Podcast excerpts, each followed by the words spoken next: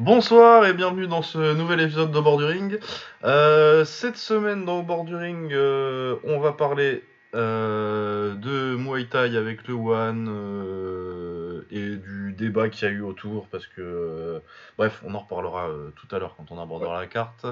On va parler de l'UFC 283, je crois. Je vais vérifier. UFC euh, 283, oui, c'était. Avec euh, Glover Teixeira contre Jamal Hill pour le titre vacant des lourds légers. euh, Moreno contre Figueredo euh, 4, je crois, pour le titre des flyweight. Euh, Gilbert Burns contre euh, Neil Magny. euh, Murphy contre Andrade. Et après le reste, euh, oui, je m'en souviens pas. Si, oui, il y a Johnny Walker aussi, c'était rigolo. Et le Ouais. reste, euh, je pense pas avoir regardé. Ah, si, si, euh, j'ai regardé euh... Bonne film. Ismaël Bonne film, c'était très fort. Ah oui, oui, oui. Ah, oui. Très bien, très impressionnant. Ah ouais. Et j'ai pas trop regardé le reste. Euh, du coup, on va parler de ces deux cartes-là principalement. Peut-être un peu de sumo si j'ai envie, parce que j'ai regardé du sumo cette semaine. Euh, et euh, qu'est-ce qu'on avait d'autre Oui, l'actualité un peu des dramas du MMAFR entre Cédric Doumbé euh, et Baki Shamsudinov. Ouais. Et, euh, et puis euh, les derniers tweets de, de Fernand Lopez, parce que quand- faut- faut- faut- faut- il faut- c'est toujours rigolo quand même. Non, mais c'est marrant, on est en train de voir le, le monde du MMA français brûler complètement. Et puis, euh, il y a une demande populaire. Vous voulez notre avis? Bah, ok. Oh, ça va pas durer longtemps, hein, mais. Ah si, on va parler d'autre chose aussi. J'ai oublié de le mettre, on a oublié d'en parler en off. Mais Ah. euh, ceci est désormais un podcast consacré à 100% physique. Ah, mais évidemment, voyons. Voilà. voyons. Parce que moi, c'était ma découverte sport de combat de la semaine. hein. Une émission avec des Coréens où déjà le truc incroyable c'est que euh, 100% physique pour ceux qui ne seraient pas euh, au fait. euh, c'est une émission coréenne euh, qui vise à déterminer euh, quel est le meilleur physique du monde et pour ça ils ont Ouais. mis euh, dans, dans la même pièce euh, tout ce que la Corée compte euh, d'influence sur fitness et de médailles olympiques. Incroyable, hein, le, le roster. Ah ouais, ouais, ouais, non, mais euh, pour, le, pour le coup, non, mais pour le coup, euh, je rigole un peu parce que euh, t'as tout le côté adoration du corps, ils sont tous super taillés et tout, et un côté un peu marrant de ce côté-là. Mais par contre, au niveau euh, épreuve et tout, je trouve ça intéressant en fait. Sportivement, ça m'intéresse. Même si les épreuves ont l'air un petit peu cons. Ah, c'est l'air complètement con, mais le concept est génial. Et pour le coup, il y a des vrais, il y a des vrais athlètes quoi. Y a Parce des- qu'il y a, des- euh, Il y a un médaillé, euh, il y a le médaillé d'or olympique de gymnastique. euh, Il y a, euh, il y a au moins 5 combattants de MMA, je crois, parce qu'il y a 100 personnes dans le truc. euh. Ouais, ouais. des Il y a, il y a des lutteuses, euh, que ce soit en lutte olympique ou en le truc, l'espèce de sumo coréen, là, le crois que ça s'appelle, je crois. Ouais. Excusez-moi les Coréens si je j'ai pas la prolongation, mais ça, doit- ça doit être à peu près ça. Euh, ouais, il y a plein d'haltérophiles, de trucs comme ça et tout, et ils s'affrontent dans des trucs où il faut suspendre et euh, une bagarre de 3 minutes pour un ballon. Bref, c'est. C'est très rigolo pour l'instant, et pour le coup, le combat entre les boxeuses, j'ai trouvé marrant aussi. Ouais, c'était marrant. Il y avait, tu sentais qu'il y avait quelque chose à prouver, c'était plutôt bien. Ah ouais, le, Surtout- non, mais le, le sourire de celle qui est la plus vieille en plus et Ah qui est la championne la plus établie quand elle a perdu, je reconnais ce sourire. On sait le, le- le sourire du grand frère de la, de- la grande sœur. Oui, qui vient de perdre à FIFA et, et qui doit pas montrer le seum incroyable qui brûle en elle. Et puis, et puis quand on parler de, de, de, de- du mec le plus cool peut-être à marcher sur, euh, à la surface de cette planète. et Ah c'est bah, hein. Akiyama, l'entrée quand il rentre, en gros, euh, au début de cette émission, il, il y a des bus de tous les gens et ils arrivent un par un et puis ils découvrent. euh, ils surjouent bien parce que c'est tous des influenceurs. euh, Oh, Il y a Ouais, lui ouais. aussi et genre le, le moment où ils te font euh, un teasing de ouf, il y a une légende qui arrive, t'as l'impression que c'est c'est Broly qui va rentrer dans la salle et c'est un mec qui est champion du monde de Skeleton. Ouais, ouais, il- il, il m'a marqué celui-là. Ah ouais non, j'étais là, je fais. Ouais mais d'accord, je veux dire il doit être athlétique et tout, c'est un athlète olympique, mais bon le Skeleton quoi. Heureusement qu'ils ont mis l'image juste derrière. hein. Je- Ouais c'est de la luge. Voilà. C'est du bobsleigh tout seul. C'est du bobsleigh tout seul qui ressemble un peu à du curling. Ouais. Et bref, euh, quand euh, tous ces gens-là sont dans la même pièce, et euh, quand Akiyama rentre, c'est la star. C'est la plus grande star qui rentre dans la pièce. La méga star, et comme je disais euh, dans le groupe, tout le monde s'est instantanément mis en mode fan. C'est-à-dire Ouais, ils font la queue pour lui serrer la main et tout. euh. C'est ça, influenceur euh, avec plus de avec des 1 million d'abonnés, je sais pas quoi, des champions olympiques, il y en a une dizaine là-dedans. Peut-être que j'abuse, hein, je sais pas. Non, mais 5 pas des, 10, pas, pas- peut-être pas 10 champions olympiques, mais t'as euh, Des- pas mal de médailles olympiques et plein d'athlètes Ouais, qui ont voilà, été au JO, quoi. C'est- t'as- des athlètes olympiques et tout, des bodybuilders champions du monde et je sais pas quoi, et puis ils se sont tous mis à faire la queue. En mode, waouh, incroyable, je suis honoré d'être là et tout, ça, ça fait plaisir de voir ça, franchement. euh. Bah surtout que moi je savais que Akiyama était très connu euh, déjà au Japon. Ouais. Mais je pensais pas que c'était euh, à ce point-là et en Corée aussi. Moi, je savais qu'il était connu en Corée, Bah je savais qu'il était connu, tu vois. ça, j'étais pas surpris quand tu, quand, quand j'ai vu qu'il était dans, dans l'émission.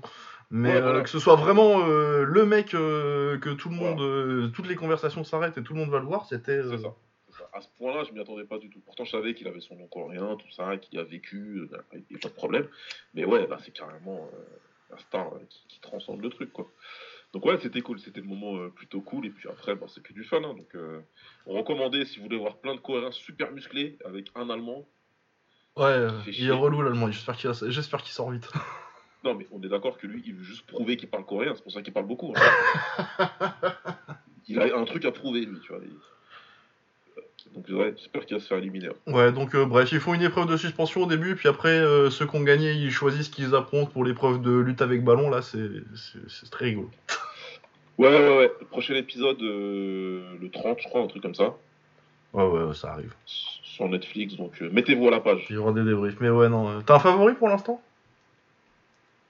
Euh, bah écoute, le, le, le gars de, de, de l'alpinisme, là, je sais pas quoi, là. Ouais, ouais, ouais. Euh, qui a gagné le, Il le truc de suspension du coup au-dessus du vide. Il a l'air pas mal. Après, ça va dépendre c'est quoi les autres épreuves. Ouais. Tu vois, euh, je sais pas si j'ai un favori, mais j'ai des pics pour les prochains éliminés. ouais. Ouais, ouais. Il y a des mecs un peu trop balèzes là-dedans. Là. Et- Ouais, non, mais tous les, de toute façon, euh, je pense que tous les, les bodybuilders et vraiment euh, haltérophiles, euh, bah de toute façon, il est sorti là, le mec qui fait du bras de fer là. L'homme le plus fort de Corée, respecte-le, Lucas. c'est vrai. C'est quand même. Mais je pense que tous ces physiques là, oui, ça va dégager vite. euh, ça, ça va dégager. C'est pas assez, euh, c'est pas assez well-rounded pour, euh, pour euh, le- ce, ce genre de machin. Ouais, ouais. Euh, ouais, bref, donc euh, oui, c'était très rigolo euh, ce truc-là. On en reparlera peut-être peut-être euh, selon les épisodes, euh, si les épreuves restent marrantes. Yes. Mais maintenant, euh, le One. Le One, donc premier événement au, Lumpini. Euh, C'était pas vraiment du, du, Muay Thai de stade. Euh, tous les combats étaient en 3 rounds à part euh, celui de Nongo qui était pour le titre. Je sais, je sais pas comment c'était scoré exactement. Non plus. Et par contre, très clairement, on a donné des instructions aux gens. Ah bah oui. Déjà, euh, ça laissait pas clincher, mais en même temps, je trouve pas que ça laisse clincher particulièrement beaucoup dans les stades en ce moment, en vrai. Alors, il y avait une diffé- il y avait effectivement une différence, hein, ça laissait clincher moins. Mais euh, je trouvais pas que c'était non plus, euh, non plus euh, super, euh, super flagrant comme différence. Et par contre, clairement, on leur a dit que il fallait aller au charbon, quoi. Ouais, c'est clair. On les a euh, K1. euh, Ouais, mais c'était du kick avec des coudes en vrai. hein. Ouais, ouais. Tous les combats. Ceci dit, en termes de entertainment, euh, c'était pas mal. Après, euh, je comprends euh, les gens qui sont un peu, euh, sont un peu énervés. Moi, j'ai, j'ai, des- j'ai pas, c'est pas un secret que le Muay Thai de stade m'a un peu saoulé dernièrement. Mais après, oui, clairement, là, c'est mettre le curseur complètement de l'autre côté. Ouais. Il y a un juste milieu quand même. Bah, c'est pas la peine de dire à Compet d'aller faire la bagarre, quoi. Bah non. Euh, bref, on va parler un petit peu des combats, puis après on parlera un peu des, des ramifications et euh, de ce qu'en a dit euh, l'association de boxe professionnelle de Thaïlande. Oui, oui, oui. Donc Longo euh, Ramazanov au troisième round, si je me rappelle bien, au troisième round. Qu'est-ce qu'il est fort, Longo, encore? Un jour, ça va Ouais. s'arrêter, hein. Ouais, ça, il déclinera et d'un seul coup comme tous les tailles. Mais... Mais là, il est encore... pff, les middle, euh, la propreté en anglaise aussi. Ouais, démonstration. Et puis après, euh, le... quand il s'est concentré, quand il a compris qu'il avait touché en bas, la, la longue séquence qui, qui précède l'arrêt du combat, ça dure bien une minute. Ah oui, où il le remplit au corps. Ouais, c'est magnifique. Où il varie en haut et en bas, mais avec un bon focus sur le corps pour bien être sûr de bien faire mal. Il remonte, il repart. C'est magnifique. combattant magnifique. Et puis Ramazanov euh, démarrait bien en plus. Euh, il n'était pas devant, mais il, il est dans, dans, le combat quoi. Et c'est vraiment euh, ouais quand il met l'accélérateur fin de deuxième et au troisième. Fou. Ouais, c'est ça. Premier round et une bonne partie du deuxième. Ramazanov il est dedans, il, arrive à garder une certaine distance. Il utilise très bien ses, ses points en ligne en ligne directe. C'est très bien ce qu'il fait. Mais après Nongo il a passé une vitesse. Ouais. Et là, tu te dis, c'est ouf quand même que ces mecs-là, ils arrivent encore à passer une vitesse et que tu peux pas les suivre. C'est. Ah ouais, avec un mec jeune et, jeune et fort, quoi. C'est pour ça que c'est important, tu vois. On, parle toujours de la Golden Era. Il faut vraiment commencer à beaucoup parler de, cette fameuse Silver Era, en fait. Hein, parce que c'était quelque chose. Hein. Oui, oui, oui, toute la génération euh, fin 2000, euh, début 2010. Ouais. Ah, c'est franchement, ces mecs-là, c'est quelque chose. Ils sont... Ah, les Longo, les Saket Dao. Euh... Ah, Singdam, Singdam, Atacha, Yanouat. C'est vraiment. c'est ils, ils avaient un, sacré niveau qui, qui, font que, qui fait que ils arrivent à faire derrière une carrière de 10 piges sur le circuit international après leur carrière. Quoi. Ouais, ouais, ouais. Je remettais euh, le highlight légendaire euh, d'Anouat, là, Iron Ends of Yam. Exceptionnel ce highlight. Ah ben euh, ouais et puis non mais puis en plus je me disais euh, c'est une époque où tu voyais moins enfin moi en tout cas parce que j'étais j'étais assez jeune hein, parce qu'il doit dater de à peu près quand il a été euh, donc milieu des années 2000. C'était vraiment pendant son prime ouais. il a été Ouais, c'est juste après qu'il ait été deux fois qu'il ait été deux fois combattant de l'année. Et ouais, c'était pas aussi. Il y avait pas autant de vidéos sur YouTube à l'époque. Du coup, t'avais encore une... cette mystique-là. Je pense que tu peux plus avoir cet effet-là, euh, cet effet mystique euh, de combattant où tu vois euh, que un highlight quasiment et deux trois combats complets. Et du coup, oui, ça fait un truc où tu les imagines. Et ouais, non, Anouat, c'est vraiment un des mecs qui avait ce aura-là quand j'étais quand j'étais gamin, quoi, quand j'avais 15 ans. Ah, c'est clair, c'est clair. Les, les, gens le connaissaient en tant que. La plupart des gens qui le connaissaient n'avaient pas vraiment vu non, c'est ça, tu l'avais pas vraiment vu boxer en fait. T'avais vu des highlights et t'avais vu un combat ou deux, puis après, euh, quand il est arrivé à venir un petit peu euh, au slam et tout, euh, tu l'as vu, mais il était déjà vu et puis un peu, un peu trop haut en poids. Bah, c'est ça. C'est ça, et pourtant, il y a, y, a, y a, vraiment quelque chose. Quand il, a combattu Asana Bassou, ce slam-là était vraiment incroyable. Parce que c'était c'est celui où il y a Anouat, il y a Yotsenklai contre. Il y a qui est là. Euh, non, c'est celui d'après. Non, c'est celui d'après, Yotsenklai, celui-là. Anouat contre Aïd Bassou, le premier. C'est celui aussi à Orono, Ouais. Et, euh, et quand euh, ils annoncent Anouat, le public hollandais qui est plutôt bien éduqué, en termes de sport de combat, ouais, tout le monde en mode, euh, tu sais, il lui avait donné comme surnom Mike Tyson, histoire de bien appuyer sur le truc. Et ouais, tout le monde se lève en mode, ouais, c'est bon, puncher, quoi. Ça va, ça va être génial. Donc tout le monde connaissait sa réputation de part, ouais, entre autres ce highlight et quelques vidéos qui, qui venaient. Donc, euh, ouais, je suis d'accord avec toi. Il y avait cette mystique qui l'entourait. C'est un puncher terrible et que il faisait peur. Il faisait vraiment. Ouais, mais puis il n'y en avait pas tellement. Euh, je me rappelle pas tellement d'autres euh, dans cette ère-là qui étaient. c'est un peu. Non, c'était une ère de technicien. Ouais, c'est ça, et c'est un peu le dernier. Puis, et puis en plus, c'est un peu. C'est un peu. c'est un peu. C'est le dernier Mohamed à avoir gagné le combattant de l'année d'ailleurs. C'est le dernier. c'est un peu le dernier Muhammad, c'est un peu le dernier euh, de cette époque où euh, ça commence à changer le scoring et où ça commence à avantager beaucoup les clinchers.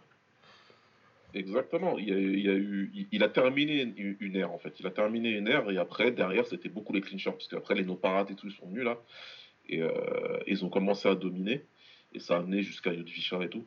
Mais avant lui, il y avait c'était vraiment la Silver Era, c'était rempli, c'était 90% des techniciens en fait. Ouais, c'est ça, des Damsak, des Damsaknoy. Du Nongbi, enfin, c'était vraiment beaucoup, beaucoup de techniciens, que ce soit du gaucher, du droitier. La plupart, c'était des fimeux, avec Senchai au milieu qui, euh, qui, bien sûr, battait tout le monde. Et euh, t'avais lui qui arrivait là, et puis il faut savoir à Nouat que c'est un mec qui a commencé le mouet à, à, 13 ans, à 16 ans. À 16 ans même. Ah, il nettoyait le camp à la base. À la base, il faisait le ménage dans le camp à Nouat. Et il a commencé à bosser, mais comme dans les films, quoi. Normalement, tu fais son film, ça marche. Ils l'ont vu taper au sac, l'autre, le promoteur, il a dit Wesh, attends, attends, viens voir pour voir, fais un combat contre lui pour voir. Une fois qu'il a mis KO la moitié de Bangkok, ils ont dit Bon, allez, toi, tu, toi, tu vas de stadium directement. Donc, c'est vraiment une histoire particulière, alors qu'il était entouré de prodiges et qui avaient tous commencé très tôt et qui étaient déjà très connus chacun dans leur région respective. Singdam, il, euh, Buriram, c'était déjà presque une légende. Tu prends des mecs qui étaient à, à, des légendes aussi, des mecs comme Atacha et tout ça. Donc euh, c'est vraiment particulier. C'est vraiment. Euh, et il n'y a plus ça, il n'y a plus aujourd'hui. Non, mais, mais, même, j'ai pas euh, un vrai pur Muaymat comme ça, du même niveau, parce que tu as eu des Muaymat, mais c'est plus des Sexan et des. Comment il s'appelle l'ancien champion flyweight, là Ah. Euh, les gars, tu parles Kaosai non, non, non, non, non, non, pas du tout. un, tout, récent, là, il y a deux ans même pas. Euh... Je sais même pas. Je sais pas. Alors que c'est beaucoup, mais attends, attends, attends, Je vais regarder ça. qui était champion du Raja, genre en, fly, mais en, en super fly très récemment. Euh, c'est pas Pet Subject. Euh, bon, ça me reviendra peut-être un jour. Bref. Bravo, bravo, c'est ça. Ah oui, oui, oui tu vois Tu vois, et c'est pas des, c'est plus des brawlers que des mecs aussi techniques que parce que le crochet gauche de, de il est compact, euh, il est bref. Ouais, ouais, non, c'était encore une fois très différent. Euh, les Moemat qui ont eu du succès euh, au point de finir un Fighter of the Year ou presque et tout, c'est des mecs qui sont partis en anglaise et qui ont eu du succès derrière. Anoubat, je peux pas te dire s'il avait été en anglaise, si ça aurait marché ou quoi. C'est parce qu'il avait vraiment eu, une anglaise de, de. Ouais. Mais qu'il avait poussé à un extrême, ouais, s'il te touchait. Euh, tu, Ah, le KO qui met à Singdam. Non, c'est fou, c'est ouf. Il en met plusieurs à Singdam d'ailleurs, dis une connerie Ouais, il a battu deux fois par KO. Je crois qu'il le met deux fois KO. Ouais. Et même quand j'étais pied du ring, là, le combat contre Asanaïd Basu, qui lui aussi était quelqu'un qui tapait quand même pas mal. Et ouais, ouais, le KO qui le met, le bruit que ça a fait. Ah, tu dis, ah ouais. ouais, non. C'est pas normal. Ouais. Ouais. Euh, du coup, comme main event, c'était euh, Prajanchai contre euh, Compet. Euh, Compet qui doit boxer pour le titre Rookie One en mars. Bon, ça devrait aller, mais il a pris, il a pris une bonne branlée quand même. Ouais, bah c'est clair. Hein. Ça, limite, ça la foutrait mal si le Japon avait quelque chose à foutre euh, de ce qui se passe dans Oui, non, c'est ça, avec de toute façon. Euh. ah, si, avec le. Je me demande si loin il est pas sur ABMA maintenant, euh, un peu, au Japon. Ouais, c'est la discussion qu'il y avait un peu sur, sur Twitter, je sais pas trop, les gens se demandaient. Mais moi, je me dis que bon. Bah, parce qu'il y a quand même Akiboto, ils n'avaient pas signé un autre prospect, je sais plus. Ouais, normalement ça le fait, mais bon après, on sait aussi dans les organisations petites quand ils veulent faire, euh, comme si un combat n'avait jamais existé, Rico, on parle de toi. Euh, quoi? Contre Gerasim Chouk Ça n'a jamais existé. c'est une chimère, c'est une chimère ce combat. Donc ouais, en vrai, ça passera quand même. Mais c'est vrai que pour nous qui regardons, qui suivons, ça la fout euh, légèrement mal. Ouais, bah ouais, mais bon. Bah, après, dans le il est fort, pareil. Puis euh, surtout que, vu que clairement on leur avait dit qu'il euh, fallait s'abonner en anglaise, euh, forcément Prajanchai il a fait de l'anglaise en amateur, il a essayé d'être. il était pas loin de l'équipe olympique de Thaïlande, donc forcément, comme Pet, il a pris un, il a pris un knockdown. et puis, non, mais puis il s'est fait quand même bien remplir en anglaise.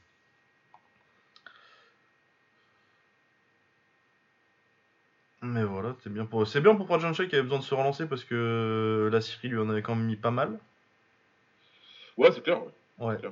Euh, sinon, autre chose qui m'a marqué sur cette carte, euh, on va pas forcément faire tous les combats parce qu'il y en a que j'ai trouvé un peu. Euh, ouais, pareil. Moyen, s'il te plaît. Euh, Kunsuklek, par contre, Kunsuklek, Kunsuklek contre Pet Bandrai, magnifique performance de Kunsuklek.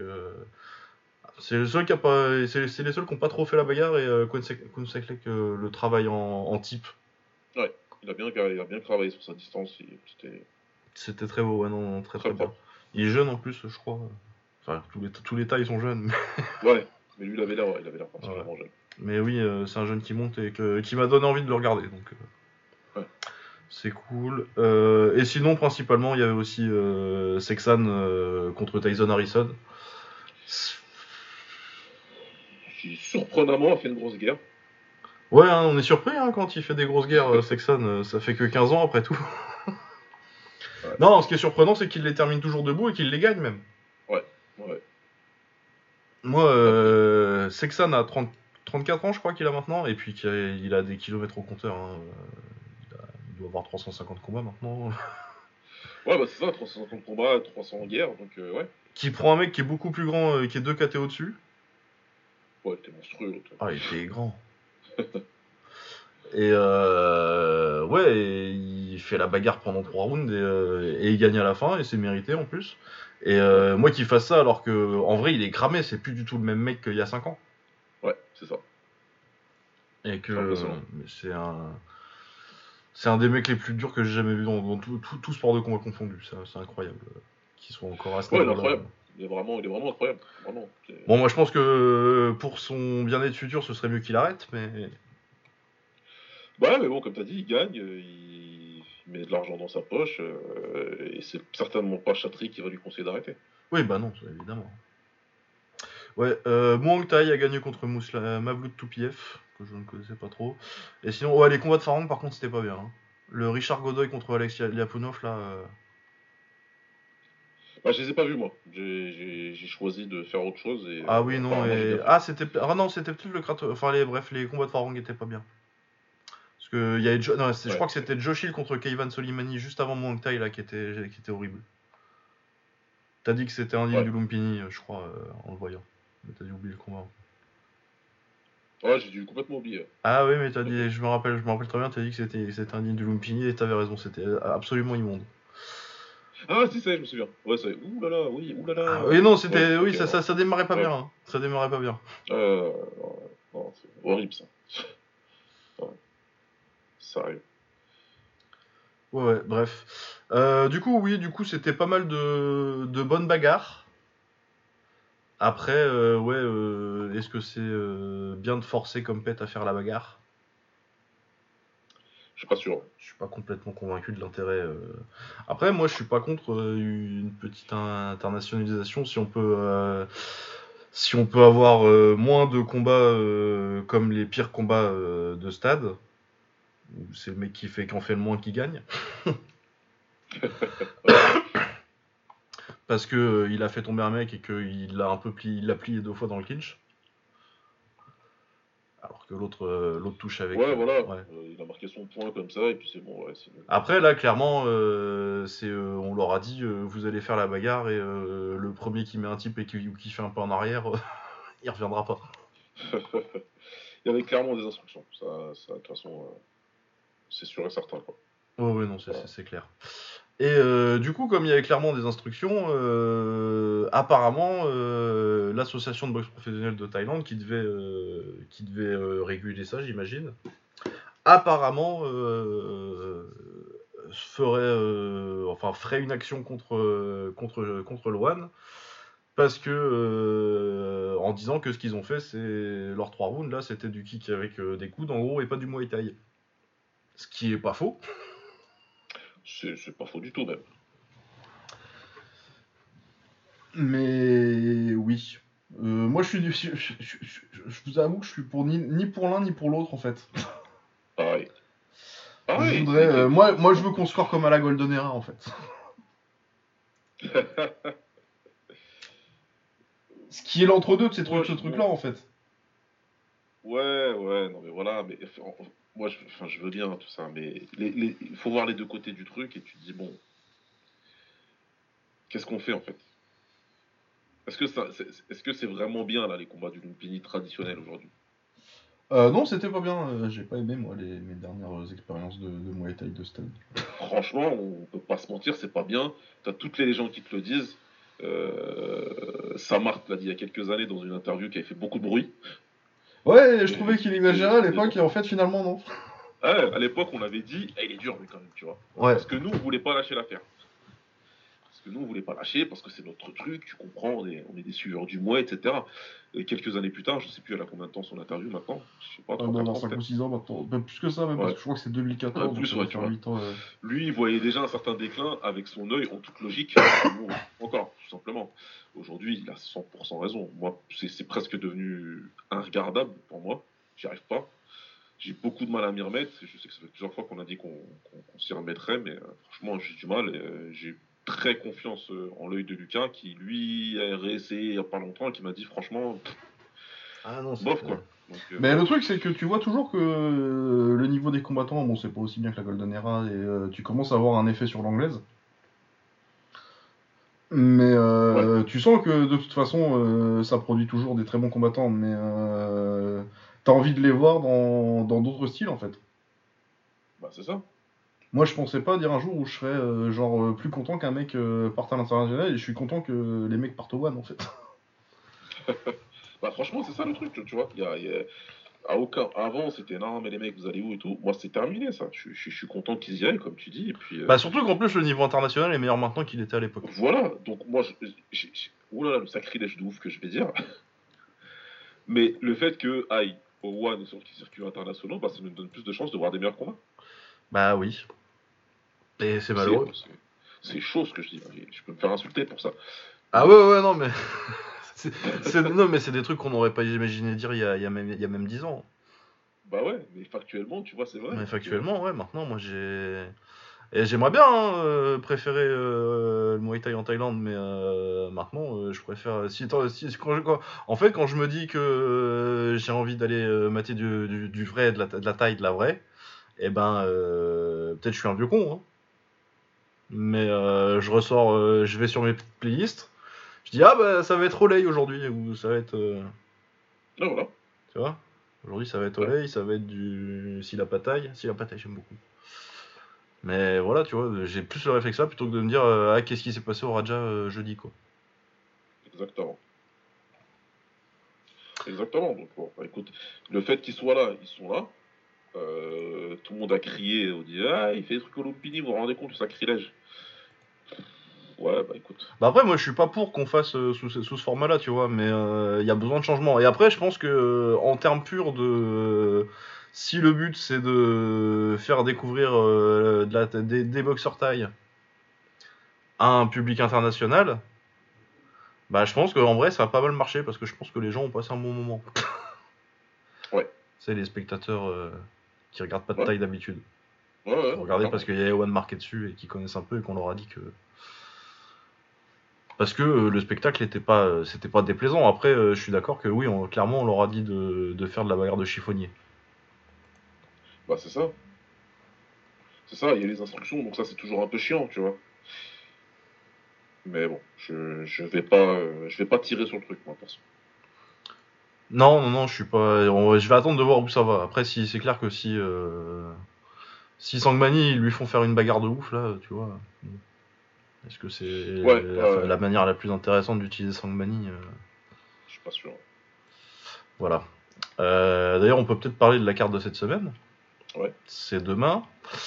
Euh, c'est sur YouTube, hein, d'ailleurs, c'est sur la chaîne YouTube du One, euh, si vous voulez regarder.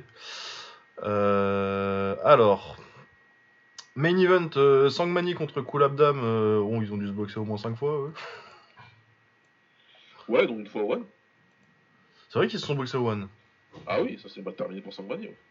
Oui, oui, oui. Très mal. Putain, c'est en 2020 déjà. Ouais. Oui, oui. c'est, Euh, Kulabdam l'avait mis KO. Et il s'était boxé avant Attends, bah, je suis pas sûr en fait. Ah non, il s'était pas boxé avant. hein. Ah, c'est pas boxé Ah bah tiens, tu vois.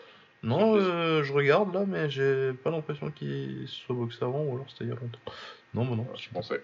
pas la collab d'avant à l'époque encore. Non, non, non. Ouais, euh, ouais, il, il a perdu contre Yodlek, peut-être, tiens, euh, c'était cette année, euh, enfin l'année dernière, euh, Sangmani. Ouais, ça je me souviens par contre. ouais. Et après, il a fini par euh, reprendre une victoire, je crois, euh, il y a pas trop longtemps.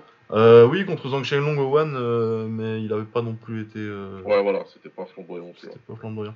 Bah, il a quel âge maintenant Ouais, il a 25 ans, Sangmani. Ouais, 25 ans, ce que j'allais dire, autour de 25 ans, et il a gâché son prime de taille dans une catégorie qui n'est pas la sienne. Oui, il est monté trop. Enfin bon, il a pas tellement le choix parce qu'il était trop fort, mais. euh, Ouais. Comme, euh, comme, comme un Ging Sanglek par exemple. Ging Sanglek, j'aimerais bien qu'on le voit à l'international euh, avant la Il fin. a, bah, il, a tel- il a tellement le style. Il a tellement le style. en fait. Qu'est-ce que vous attendez? Ouais, c'est qui son promoteur, hein, je sais plus. Je sais pas du tout. Mais ouais, ouais, ouais, euh, j'aurais bien aimé. Euh, sinon, il y en a Croppertex qui avait été euh, au K1 il n'y a pas longtemps contre Sherzad Kabutov. Kabutov, je crois que je l'avais bien aimé euh, au One euh, récemment. Il y a Ouais. Yodlek Pet surtout, euh, ça c'est bien, euh, combattant euh, très fun, Muay, euh, Muay Book. Ouais. Ça c'est pas mal, sinon euh, il y a Avatar, euh, il est PK Senshai Jim maintenant, euh, et pas Tormosri, mais euh, Ah ouais? Ah, je pas. Bah visiblement. Mais oui, bon bah c'est Avatar quoi. Euh, pour ouais. ceux qui connaissent pas, c'est un combattant euh, moyen euh, qui, a- qui, qui bourlingue un peu partout. Il a fait un peu toutes les organisations de Muay Tainment. Le... Je sais pas s'il était au TIE Fight, mais je me rappelle qu'il était au. Si, si, il y était, il y était. Il y a été hein, au TIE Fight. Ah ouais, il était, je me souviens très bien. Et puis au. hum, Il a fait pas mal de Muay Extrême aussi, le truc en gant de MMA là. Voilà, donc euh, oui, ce sera, ce sera 7h30 et AIM, donc c'est à 13h30 13h30, ouais, ça. demain. Il y a Pong Siri aussi. Euh... Qui est là, Pong Siri PK Senshai. Ouais.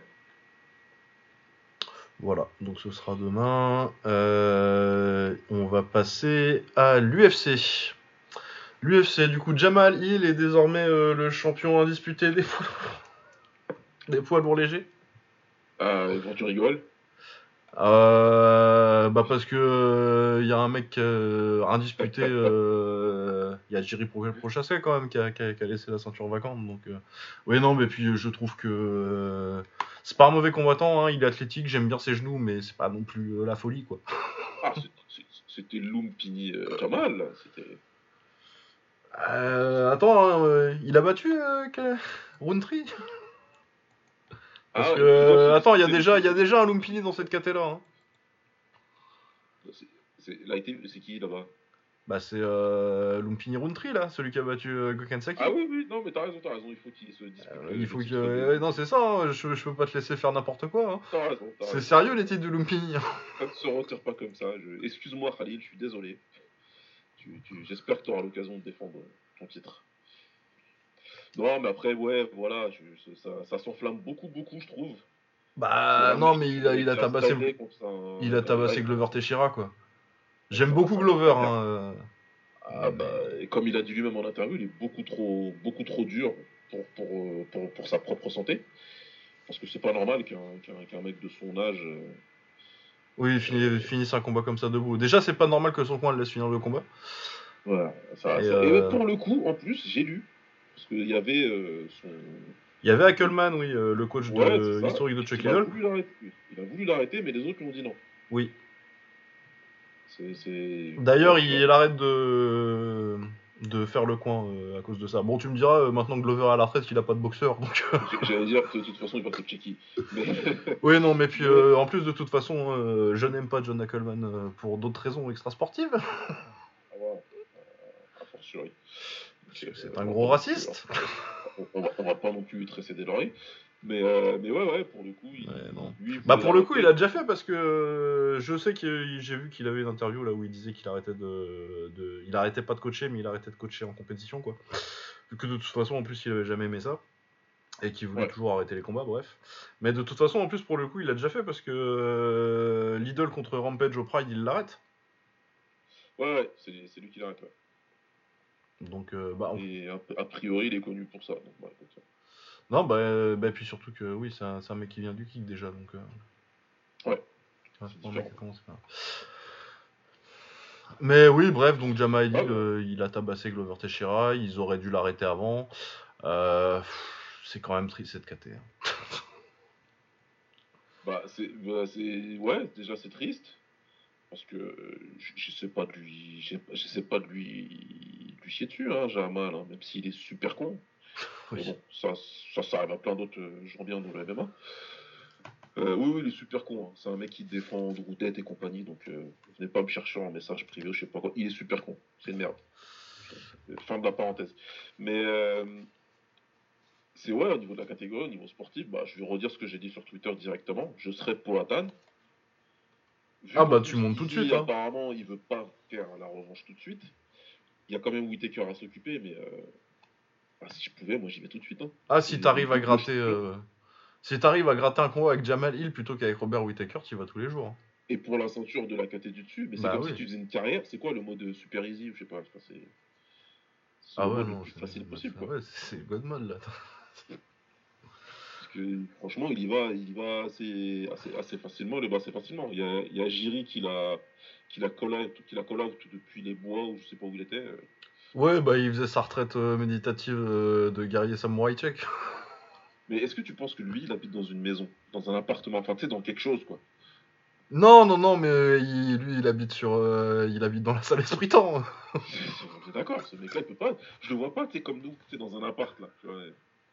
Non, non, non, il a une, il a une espèce de chambre euh, où il garde les crânes de ses ennemis. et- clairement. Et par terre, même le sol, il doit dormir sur des clous, je sais pas. Mais j'imagine pas du tout avoir une vie normale, ce mec.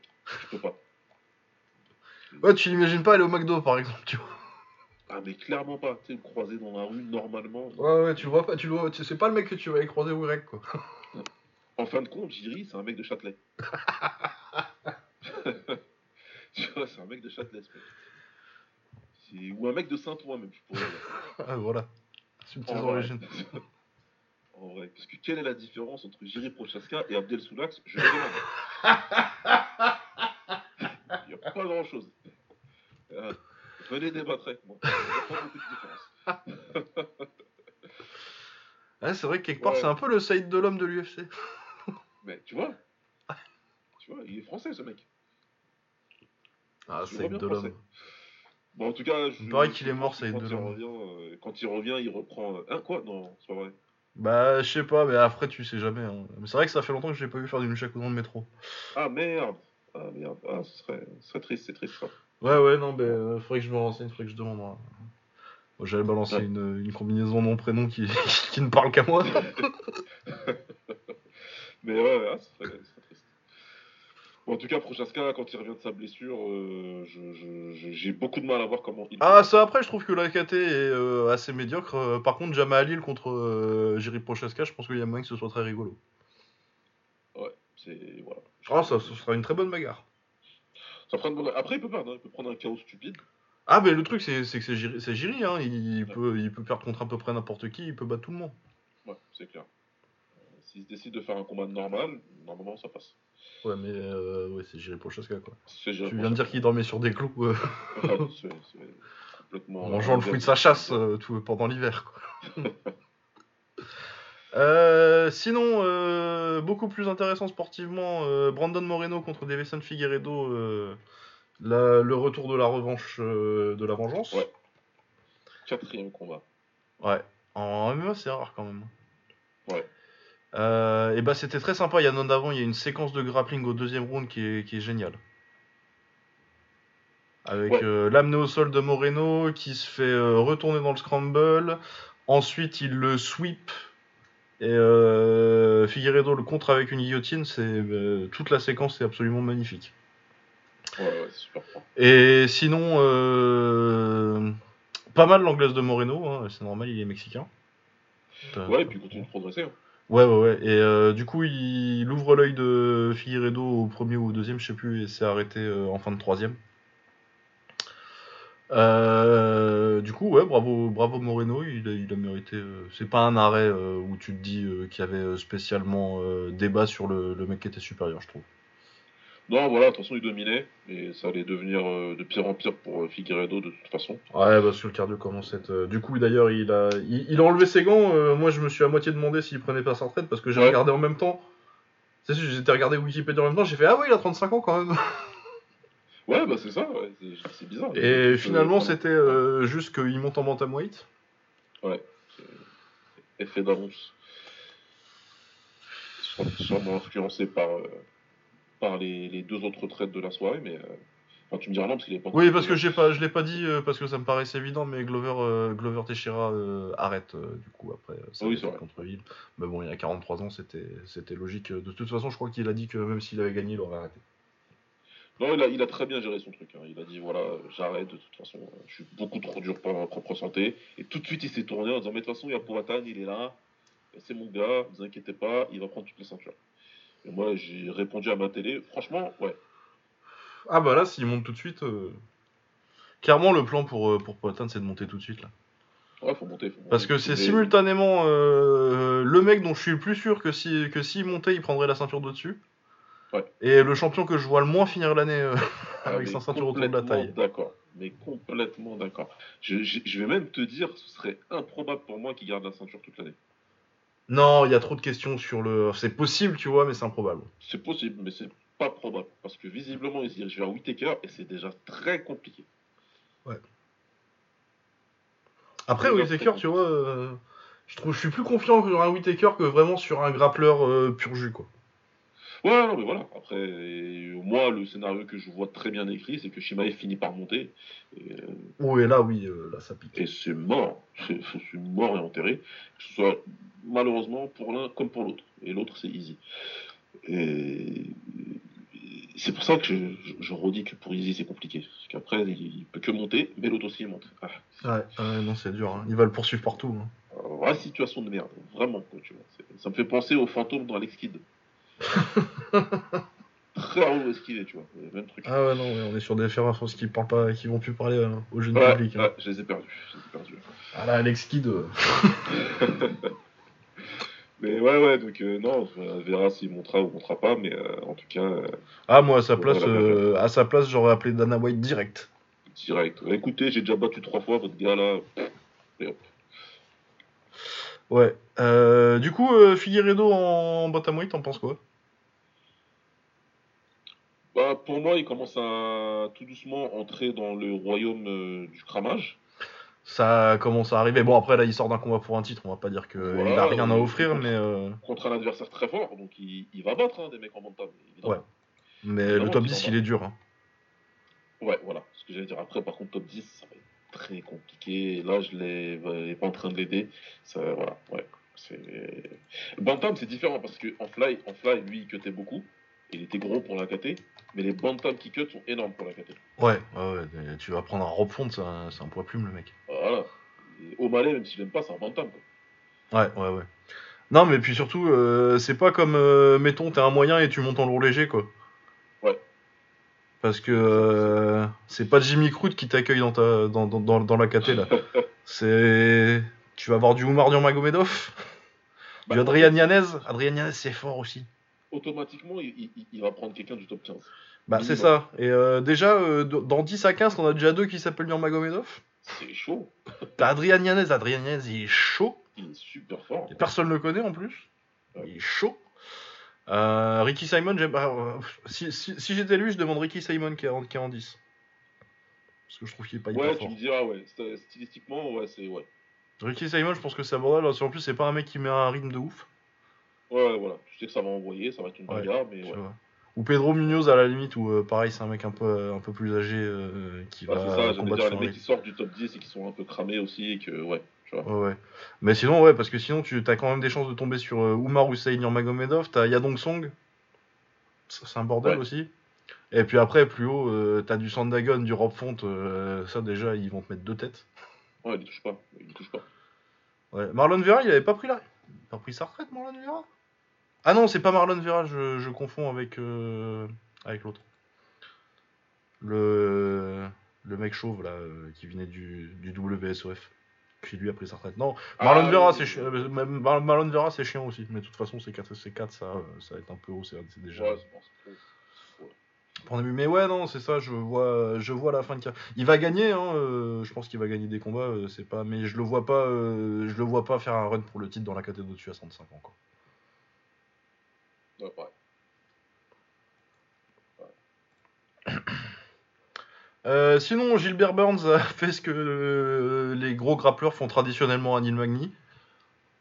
Il l'a amené au sol et il Ah l'a ouais. soumis en 5 minutes. Ça a été rapide. Ouais. Bah, le truc, c'est que Neil Magny, euh, Neil Magny c'est un, c'est un 60 sur 100% partout, quoi. Ouais, bah, c'est un peu ça. Et du coup, c'est un mec qui fait souvent des séries de 4-5 victoires contre, sur, sur les undercards en prélim. Et puis après, euh, du coup, au bout de 4-5, on se dit qu'il mérite euh, un peu un, un calibre. Ouais. Et, et là, généralement, il se fait rincer. Bah, c'est exactement ça, il le dit direct et il sait où sont ses faiblesses, mais c'est c'est compliqué à, les- à corriger ça. Et... Bah c'est ça, hein, quand c'était un striker, c'est Lorenz Larkin qui l'avait qui l'avait mis KO il y a bon, c'était il y a longtemps Ouais. parce que Lorenz Larkin ça commence à faire un bail qu'il est plus à l'UFC. Ça fait longtemps. Mais euh, Maya aussi lui avait euh, l'avait traité euh, comme un enfant. Ouais, ouais, ouais. non, mais Ces mecs-là, c'est- trop galère. Et puis en plus, lui, il a dit, Neil Magny, qu'il était parti s'entraîner avec Khamzat. Et il a pas menti du tout. Il a dit qu'il s'est fait monter en l'air, en fait. Ouais. Ils ont fait du grappe et qu'il s'est fait monter en l'air. Il l'a dit clair et net. Il a pas cherché à mytho ou quoi, donc tu sais que. ouais ouais non ben Après, Gilbert, il a fait son taf, il a très bien fait. Elle est venue, il a fait son truc. et- et il a Ouais, protégé ouais, mais, Neil Magny, il a la malédiction du mec qui est assez bon pour euh, rester à l'UFC très longtemps, mais qui a pas le. Ah, c'est ça. il a pas de punch, il a pas. Athlétiquement, ça va, tu vois, mais c'est pas non plus euh, une force de la nature, il est grand. Mais après, oui, Ouais. il est compétent partout, du coup. euh, et après, il n'y a pas de honte, hein, il a fait une très bonne carrière, ça, fait, euh, ça doit faire au moins 20 combats qu'il est à l'UFC. Ouais, bien sûr, sûr. C'est impressionnant, tu vois, mais oui, c'est un mec qui a jamais. qui a, qui a- qui a un plafond. euh, il y a vraiment un plafond euh, très, très clair et qu'on a vu au fil des années maintenant. Ouais. Euh, sinon, Jessica Andrade en, en flyweight qui a tabassé Lauren Murphy. Ah ouais, ouais, ouais. Ah, euh, fallait l'arrêter. Hein. J'ai vu que euh, elle gueulait sur les gens qui disaient qu'il fallait qu'il arrête euh, en disant oui, euh, est-ce que vous gueuliez pour euh, que euh, on arrête euh, Glover Et déjà oui?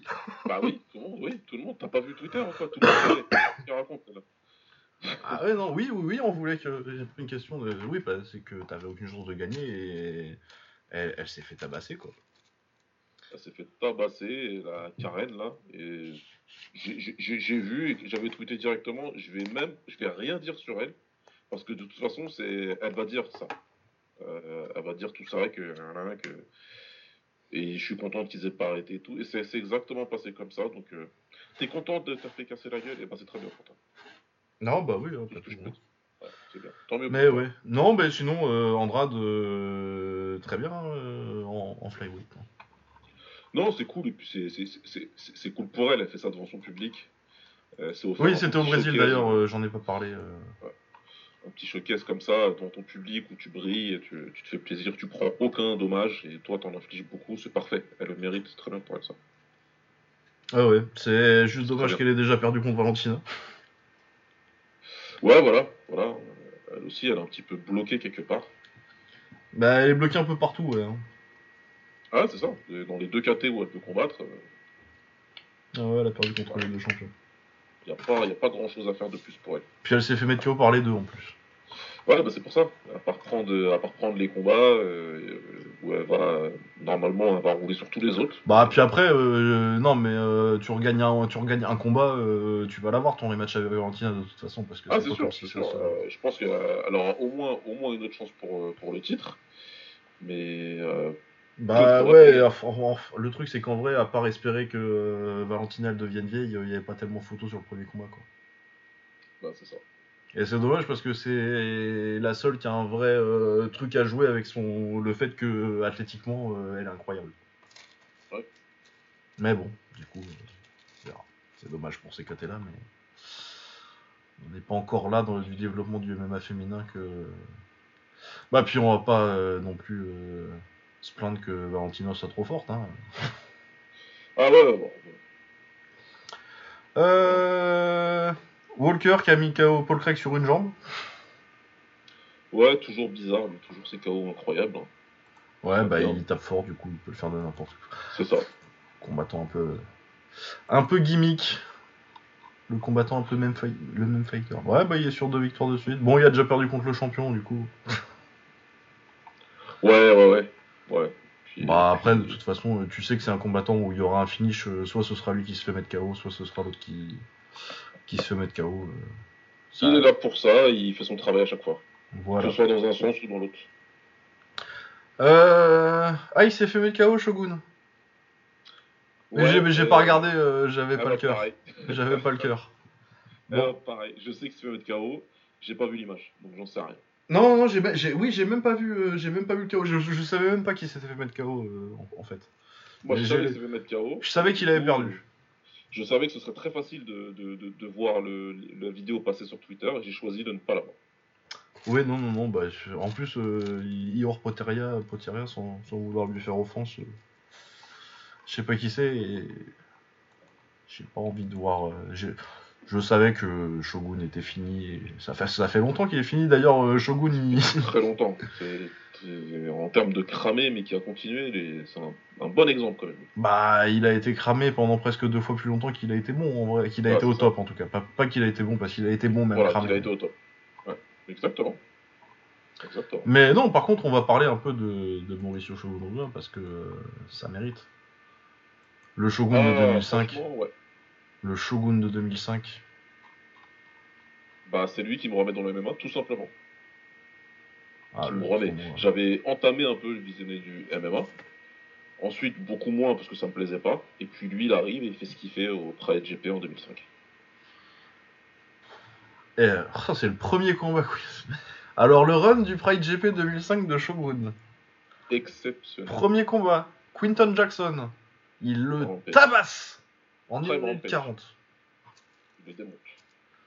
Je pense que c'est la pire branlée qu'a jamais pris Quinton Jackson. Ah non, c'est en, en 5 minutes, non. C'est Hiromitsu Kanera en 1 minute 40, mais en 5 minutes. Mais, mais même comme ça, je pense que c'est la pire branlée qu'a pris Quinton Jackson. Ouais. Parce Ouais. qu'au moins sur. euh, je sais plus trop sur le premier, mais sur le deuxième contre Vandari, il est, il est compétitif. Ouais, encore, ouais. Encore, ouais. Ouais, il a tabassé. Ouais, ouais, non, c'est des combats. Ouais, là, il a vraiment. Il le termine dans le coin. euh, c'est. Le, le dernier, le dernier euh, penalty. Ouais. Vraiment, Rampage, il est en mode arrêtez-le. Ouais, ensuite, euh, le combat contre, euh, contre, euh, contre Little Nog. Superbe guerre, magnifique ce combat. Un de mes combats préférés de MMA. Ouais, ouais, ouais, oui, c'est un des. Mais à ce moment-là, je pense que c'était peut-être un des meilleurs combats de l'histoire. C'était un des meilleurs combats de l'histoire, mais genre Ouais, vraiment ouais. très très haut à l'époque. Ouais. Parce que j'essaie de me rappeler avant 2005 euh, des combats de ce niveau-là. C'est marrant en plus Ouais. parce que c'est c'est Rogerio qui gagne le qui gagne debout et euh, et euh, Shogun gagne le combat au sol en fait. Ouais. Alors que t'attendrais l'inverse. Même si en vrai, euh... Linog était fort en anglaise. hein. Il était très fort, il était très fort, il était même. euh, il Bah, équipe du Brésil, euh. Équipe Ouais. du Brésil, ouais, il- je crois qu'il fait, il fait, pas- il- je crois qu'il fait une médaille, une médaille au Paname. Genre Ouais, ouais, dans un médaille Pana, mais euh, il était engagé dans les tournois euh, de qualification olympique. là. Il n'a pas réussi, mais il était dedans. Donc, euh, très très bon et très fort. Et puis en plus, c'est les combats qu'on aime, quoi. Une bonne guerre, technique, avec tous les aspects du MMA. euh, un renversement de situation, parce que Shogun part mal. Ouais. Il réussit à renverser, parce qu'il prend un knockdown au premier round sur un superbe enchaînement euh, en gaucher, là. Gauche, euh, gauche crochet droit. Oui. Mais il revient, après c'est lui qui l'envoie au tapis. Je- ce combat-là, je, me rappelle de chaque minute, de chaque seconde, parce que, parce que vraiment j'adore ce combat. Ah ouais, non, non, il est vraiment génial. Ensuite, euh, il met KO Overeem. Ouais. Un Overeem en lourd léger. Vous arrivez pas à imaginer ça, les jeunes. hein? Ah, Eh oui. Un Overeem, un Overeem bien, bien svelte. Et, encore une victoire euh, qui revient de derrière, parce que euh, Oui, oui, il se fait, il se fait, il fait mal au début. au début c'est compliqué. Ouais. Bah, c'était un peu la marque de fabrique euh, d'Overeem parce que euh, contre Chuck Liddell, c'est pareil aussi. ouais, exact. Et ensuite, euh, il bat le méchant du film en finale. qui a- qui a- qui a- pour venger son senpai. Ouais, ouais, il bat Ricardo Arona qui est vraiment, ouais, vraiment le méchant du film, c'est vraiment ça. Quoi. Ah là là, il est insupportable. C'était un super vilain ce mec. Ah ouais. euh, j'ai rarement euh, autant été contre quelqu'un. Ah, mais c'est Ah, c'est- tellement le bras droit de série B en plus. Ah, c'est. Beau gosse de ouf et en plus il triche. Ouais, alors, no- no- normalement c'est un mec cool et tout, tu vois. Ah ouais, non, il était méchant. Les doigts dans la coupure de Sakuraba. Déjà, Sakuraba, c'était un c'est ça. papy. C'est sale ce qu'il a fait ce jour. Ah ouais, non, t'es là, t'es là, tu fais non, mais déjà, c'est un papy. En plus, tu triches. C'est extrêmement sale. C'est- enfin, tu- Ouais, ensuite t'as le, t'as le bras cassé contre Coleman, t'as euh, le, le, quand il, quand il servi de euh, Cyril Diabaté comme paillasson. Ouais, ouais. Il... Ouais. il- Diabaté qui. qui Et il démarre bien, Très hein. bien. Bah, de toute façon, bien, il euh, il était bon en kick, hein, Diabaté. il était très fort en kiki en moi, Diabaté. Donc il lui fait comprendre que c'est pas le même niveau debout. Puis Shogun il a dit ok, pas de problème. Au sol, et puis une minute plus tard, c'était des, des stompes qui, qui pleuvaient. Ah ouais, la soumission contre Randleman aussi. La seule soumission de sa carrière, si je dis pas de conneries. Oui. Parce qu'il y avait, une, il y avait une réputation de grappling. Euh, on sait jamais, pendant 10 ans, on était là. Non, mais on sait jamais, peut-être il va, taper, il va taper une clé de genou, puis après tu te rappelles qu'en fait il l'a fait une fois contre Randleman de toute sa vie. voilà. Il a fait une fois et c'est tout. Et c'était pas prévu de le refaire visiblement. Ah non, il était pas très fort au sol. Euh. Enfin, il était ceinture noire quoi, mais euh, il était ceinture, noire de la shoot box quoi. C'était ceinture noire shoot box. Par contre, il était très très fort pour euh, contrôler l'adversaire au sol et pour trouver des angles de, de, de coups en random pound vraiment. Ah bah pour le coup, moi j'ai eu le privilège de faire un stage avec Shogun et Shogun qui t'explique vraiment la technique sur comment tu mets des penalties et des, et des stompes aux gens et le Grounded Pound en général. Non, mais euh, la façon de, de c'était super intéressant, la façon de, de passer une garde, de faire son stomp sauter là, où tu viens aller, euh, tu vas aller euh, contrôler les chevilles et puis le faire passer sur le côté. Exactement. Et après qu'il passe par dessus avec son avec sa jambe et c'est il le travaille super bien. Son finish de Arona, c'est modèle du genre. Oui, oui, oui. le stomp il est magnifique pour rentrer, pour prendre la montée. Non, non, non, c'était une vraie technique. Bah, le truc, c'est que Shogun, comme, euh, comme Vanderlei, mais peut-être encore plus que Vanderlei, je trouve. C'est un mec qui avait un style taillé pour le Pride et encore plus pour le Valley Tudo, en fait. Ah, il y, a eu Vanderlei qui est venu et qui a fait ce qu'il a fait. C'était légendaire au Pride, il n'y a pas de problème. Et quand Vanderlei il a commencé à parler de Shogun, tout le monde dit ouais, non, il est gentil, c'est juste qu'il veut faire mousser ses potes, là, shooter box. Ninja aussi commence à parler de son frère, on se dit bon, vas-y, et puis quand il commence au Bushido, on voit un mec, tu vois, qui est agressif et tout, mais c'est un autre mec de la box. Il est agressif, ok, par contre il fait des erreurs, il... Je me rappelle de Akira Gono qui lui fait une bonne misère pendant deux minutes. C'est son deuxième combat, ouais. Ouais. Et puis après, il retourne le combat, et puis tu dis, bon, il va être bof. Et puis d'un seul coup, il finit par euh, réaliser son potentiel. Et là, tu dis, il, a chuté box, ils ont créé le combattant ultime pour ces règles-là. Ah ouais, en Pride. Euh. Pour ces règles-là, c'est le combattant ultime. Fedor, il a fait ce qu'il a fait dans son style caractéristique à lui. Et c'était exceptionnel. Mais si tu me dis, c'est quoi le combat idéal pour les règles du Pride C'est Shogun, mais sans aucune hésitation. Euh... Incroyable. Mais si, ah. ouais, ouais, en termes d'adaptation règles, je, suis assez d'accord. Ouais, en fait, l'opportunisme, qui, il, était vraiment opportuniste. Tout était. Je, sais plus c'est contre qui, car il met, il met des coups de talon dans la tête de quelqu'un. Ah, euh... Ah putain, je sais plus. Je sais plus c'est contre qui qui fait ça. Il se, il se tient encore parce que l'autre il essaie de. Il, il, lui prend les jambes pour essayer de l'amener au sol. Il dégage une jambe et il lui met. Mais faut voir les coups de talon. Je lui dis comme ça là, mais faut les... Des coups de talon, vraiment, lui il a dit, de toute façon, on a dit que c'est un ring, mais c'est la bagarre. Ah, c'est pas contre Nakamura Si je peux te faire. C'est possible, je me souviens plus. Je me souviens plus. Mais c'était. Même Basse Fontaine, il est mort de rire. Il de rire ce qu'il est en train de faire. Et là, tu te dis, ouais, non, il, sait faire tout ce qu'il faut, il sait exploiter les moindres failles, et il le fait euh, sans, sans réfléchir, ça vient tout de suite. Euh. Donc, ouais, ouais, il était vraiment impressionnant, euh, Shogun. J'étais persuadé qu'il allait régner à l'UFC pendant 10 ans, mais il a fallu. Il a fallu que le combattant le plus gifted de l'histoire, probablement, décide d'arriver en même temps. Ouais, un peu après, c'est vrai, il a quand même réussi à taper la ceinture.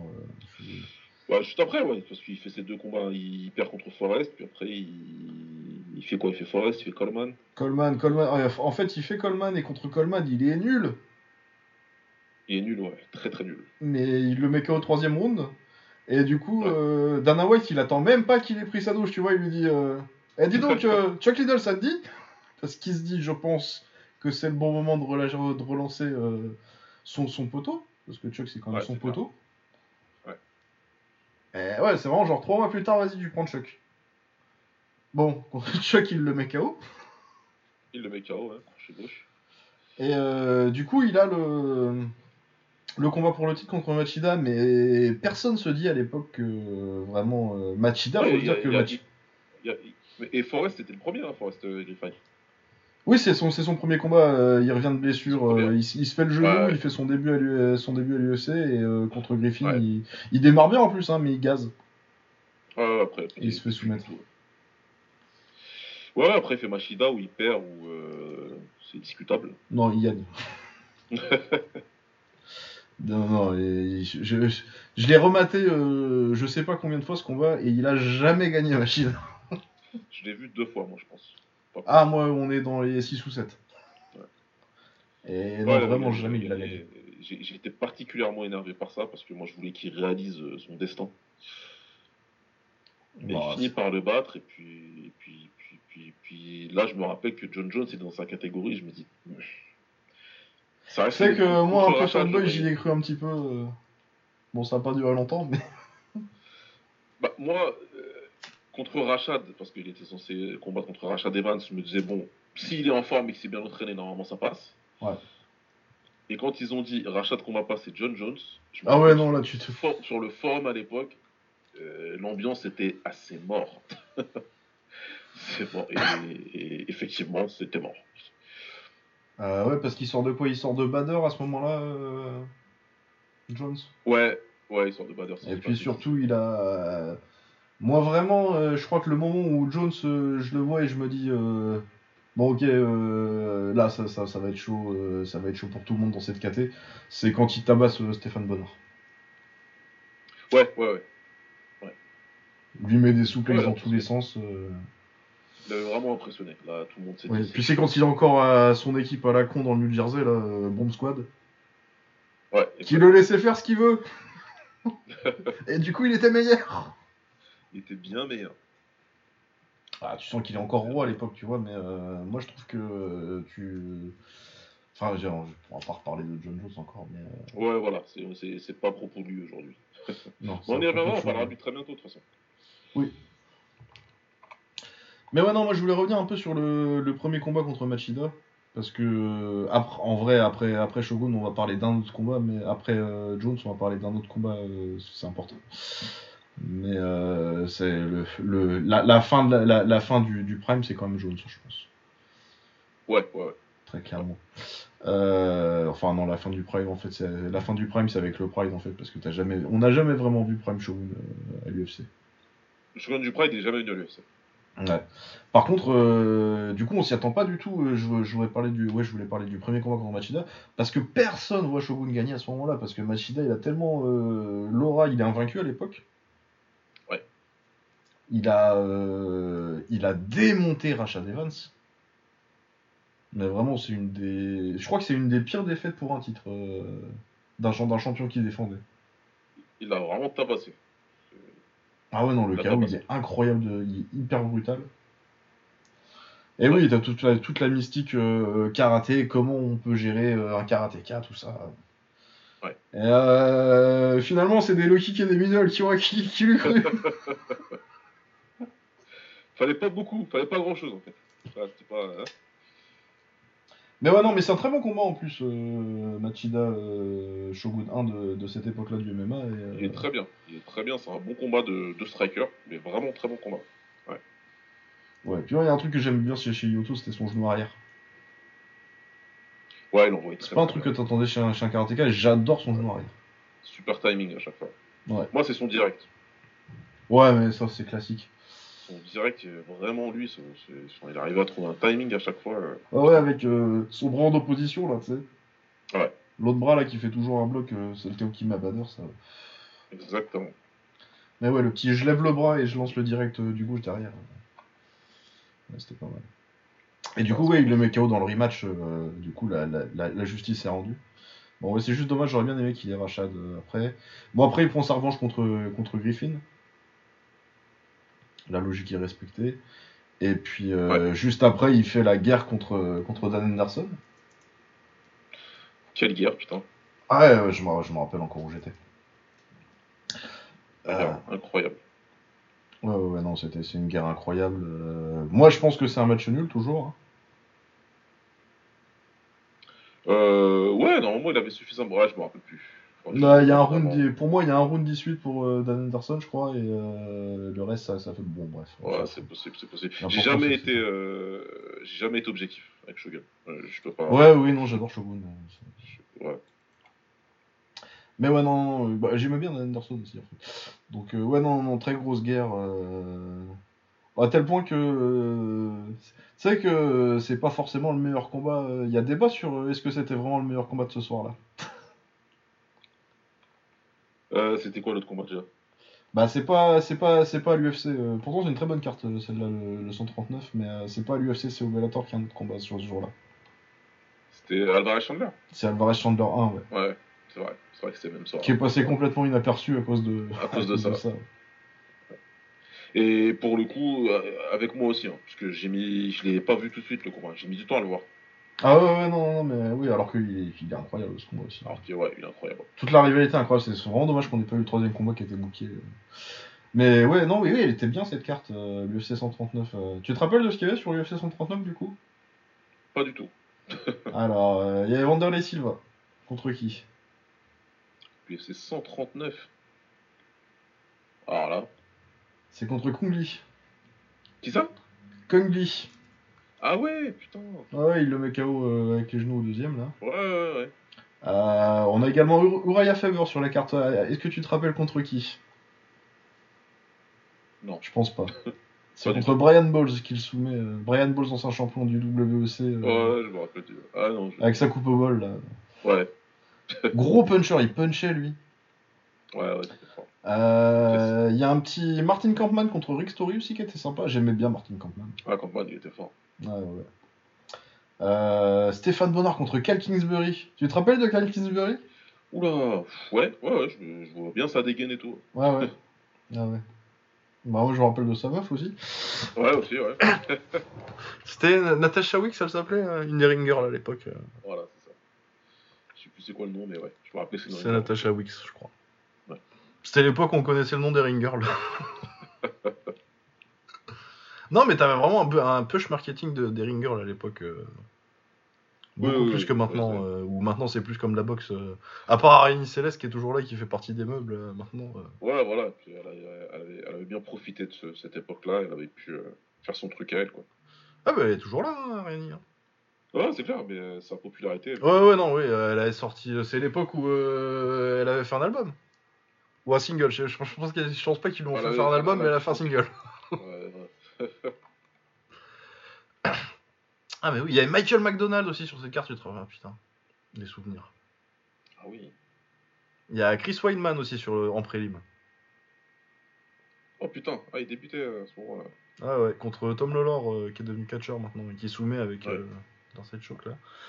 Il y a Rafael Dos Anjos qui boxait euh, aussi sur cette carte. À ton avis, contre qui? Sacré carte, hein, dis donc. Oh non, il y avait. euh, il y a Matt Brown et contre Seth Basinski aussi. Matt Brown qui perd contre Seth Basinski. Ouais. Euh, Je vais. RDA, je vais dire contre Stephen, ça veut dire, au, Non, au hasard. non, non, non, c'est un, peu plus tard que ça. Ah, ok. C'est un combat qui perd. Ouais, bah il perd pas mal au début de sa carrière, donc c'est pour ça que. Mais je sais pas. Je- C'est Gleison Tibao. Ah ouais, ok. Décision partagée parce que c'est un combat avec Gleison Tibao. Évidemment. Ah ouais, il y a Danny Castillo contre Chamar. Ah, oh, Chamar Bailey, il était nul. Et il y a Miguel Torres aussi sur cette carte. Ah oui, putain, Miguel Torres. Ah, dans les mecs qui ont complètement. euh, les mecs un peu injustement oubliés, Miguel Torres aussi, ça. Bah, il a été pendant très longtemps euh, un des meilleurs points de forpin. Il... Ouais, bah ouais, l'ennui pour lui, c'est que c'était au WEC et que après, euh, Voilà, ouais. lui, pour lui, ça arrivait trop tard, lui. Ouais, c'est ça.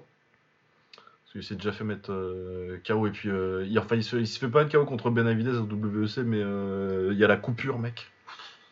Ouais, Le Grand Canyon. Ah là là, ça nous a replongé. hein. Mais oui, après, euh, donc après le combat contre Henderson, la carrière de. Les, les- les victoires se font sporadiques pour Shogun après. Ouais, c'est très compliqué. Il bat Brandon Vera, c'est un bon combat ça contre Brandon Vera, un peu oublié. Ouais, Euh, il fait un combat décent contre Gustafsson, il perd. Mais il n'y a pas de honte, Gustafsson il monte à l'époque. Ouais. Euh, il se fait soumettre par Shogun pour, contre, par Sonnen, ça c'était pas ouf. Ça, c'était pas ouf du tout, là, la guillotine. Là. Ouais, hein. Ah, Peut-être la dernière grande émotion pour moi, c'est le KO contre Teuna.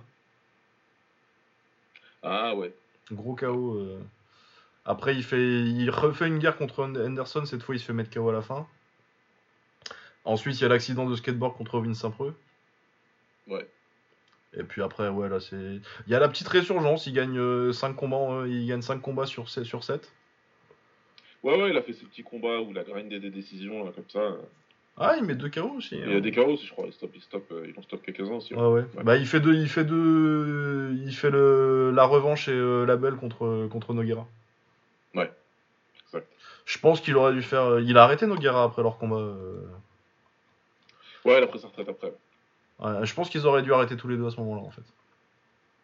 Ça aurait été pas mal. Je pense que ça aurait été mieux. C'est dommage que c'était pas au Brésil, mais. euh, Ouais, ouais, ils avaient pas fait ça au Brésil. ouais. Bah, ils, ont, ils avaient fait le deuxième au Brésil. Qu'aurait été aussi une bonne opportunité d'arrêter pour les deux, en vrai. Ouais. Mais oui, non, je pense qu'ils auraient dû arrêter tous les deux après le, après le troisième. Parce que après, ils, ils repèrent deux fois par, euh, par KO euh, et une fois par décision contre Winston Pro. C'est quand même triste.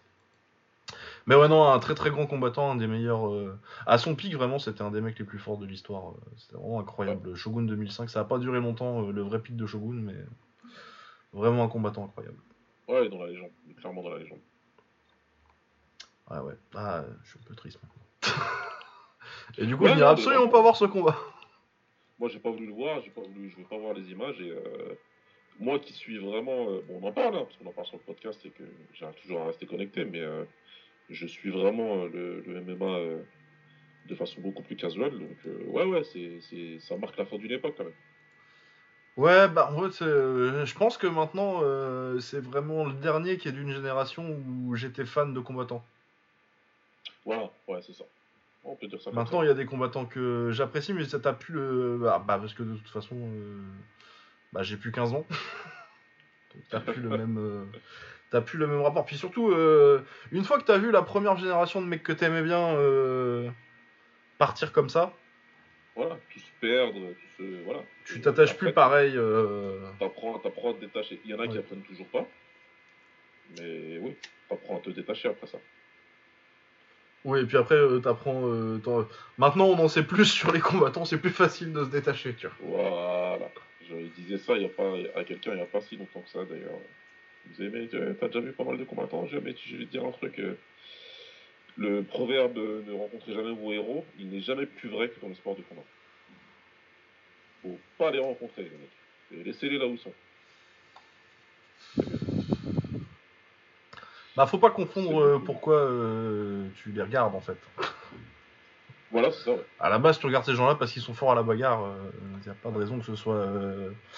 Il n'y a pas de raison que ce soit tes inspirations en fait. Oui, et puis après, il faut rester aussi euh, factuel. Et si tu regardes, tu regardes. Si tu pratiques, tu as encore une connaissance un peu plus euh, approfondie des sports de combat. Et quand tu regardes dans une salle de boxe, bah voilà, pourquoi ce serait différent ailleurs Oui. Quand tu sais que la moitié de la salle où tu pratiques sont un peu cons. Et ça, c'est universel. Hein. Tu peux pas. euh, C'est comme ça. C'est la même chose pour eux qui, que tu vois à la télé. Euh, ouais, voilà. On a... Oui, on a autre chose à dire sur l'UFC quand même parce que euh, de temps en temps, sur les prélims, il se cache des choses très intéressantes. Ismaël Bonfim qui met KO Ah ouais. euh, Terence McKinney, très magnifique genou sauté et puis juste une performance. euh, Ouais, c'est ça. C'était très propre. J'ai beaucoup aimé l'anglaise.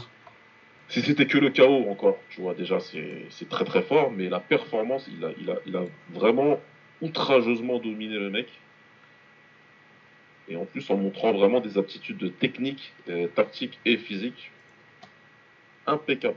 Ouais, surtout que. euh, Bon, après, le truc avec Terence McKinney, c'est que. euh, C'est que c'est un combattant qui a jamais gagné un combat qui dure plus de deux minutes, je crois. Ouais, C'est vraiment euh, mec athlétique et hyper dangereux pendant deux minutes, mais euh, après, si ça dure, euh, ça devient compliqué. Voilà, il savait pas quoi faire. Il savait pas quoi faire. Euh, Bonfim, il l'a feinté jusqu'à la mort en fait. Il l'a feinté, feinté, feinté, feinté, il l'a fait reculer. Donc euh, tu- la séquence, les, les- les 30 secondes avant le chaos, tu, tu sens qu'il sait plus du tout quoi faire. Ouais. McKinney. Il est perdu en fait. Il, il s'est mangé tellement de contre, il a tellement été feinté et été puni derrière qu'il sait plus du tout quoi faire. Donc il swing en fait euh, des, des- des- des- des grosses droites comme il peut, en fermant un peu les yeux. Et puis ouais, ouais, il- le, le genou il voit jamais arriver. Et d'ailleurs, j'aimerais revenir sur ce genou-là, ce qui est super intéressant. Et même le genou, il l'a pas fait comme, euh, comme les autres. Parce que le genou sauté comme ça, le double genou, très souvent, si tu pars de, de- de- de ta garde, D'accord hein, Tu vas avancer. Tu vas envoyer d'abord, si tu es droitier, en l'occurrence c'est un droitier, si je dis pas de bêtises, hein. Oui, oui. Tu vas envoyer d'abord ton genou gauche qui va servir de feinte, entre guillemets, et c'est ton genou droit qui va venir percuter. Lui, de, la, de sa garde en droitier, il a fait l'inverse. Oui, il saute avec le. Ouais, non, mais moi je l'ai fait comme ça. Hein. C'est encore plus vicieux ça. Mais tous ceux qui sont comme nous, Lucas, le font comme, comme ça. Quand je dis comme nous, c'est-à-dire les, les menteurs. Ceux qui boxent dans une garde, mais qui peuvent boxer dans les deux et qui ont un et, un et l'autre. Bref, je me comprends quand je dis ça. Ouais. Ça, c'est normal, parce que c'est. Considère-le comme une espèce de disruption de notre cerveau. Bah, c'est parce que tu, oui, euh, tu, tu pars avec ta jambe dominante et du coup, comme c'est ta jambe d'appui. Euh, Donc, euh, derrière, tu le fais et ça confère un avantage certain. C'est très intéressant. tu fais certaines techniques comme ça. Mais, mais ouais, là, pour le coup, il fait ça et c'est encore plus traite. C'est encore plus traite parce que déjà, le genou sauté, il, il, le voit, il voit pas le départ. Mais si tu veux, il n'a pas spécialement une mauvaise défense. Mais c'est le mauvais genou qui arrive sur sa tête. Oui, oui, c'est ça, c'est pas, le, pas le genou qui l'attend. Ouais, donc vraiment, super. C'est vraiment superbement réalisé. Et son frère, apparemment, est tout aussi bon. Moi, je l'ai pas vu. Ouais, j'ai pas vu son frère. Euh, faudrait que je regarde parce que clairement, les bonnes films, là, c'est intéressant. Mais oui, comme je disais, là, j'ai été voir sur sa page wiki. Euh, il a jamais gagné un combat de plus de 3 minutes, euh, Terence McKinney. Ah, bon, voilà. Et ça, quand t'arrives à. il a 18, c'était son 18ème combat. C'est. Bah, c'est la malédiction des mecs qui punch beaucoup. Ouais, ouais. Et que euh, quand ça finit vite, c'est bon, mais que vite, ils ont pu. Bah, là, ils se retrouvent sans, sans idée contre un mec euh, supérieur. Ça me rappelle euh, Josh Grisby. Oula, ah oui, t'es parti, ouais. ah ouais, bah oui, lui, c'était un.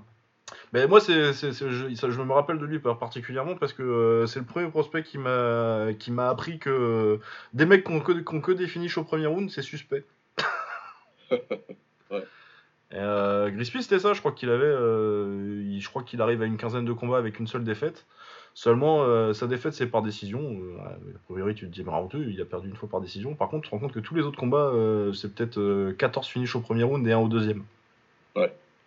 Et ça, tant que t'as pas vu un mec gagner un combat de 3 rounds, c'est bizarre. Pour moi, c'est euh, un vrai red flag. C'est une vraie malédiction, les mecs qui arrivent euh, trop trop tôt. Parce que, genre, en plus, il avait eu des combats qu'aurait dû le tester, euh, Il avait, il avait euh, boxé au Minic. Bon, il le soumet en deux minutes, je crois.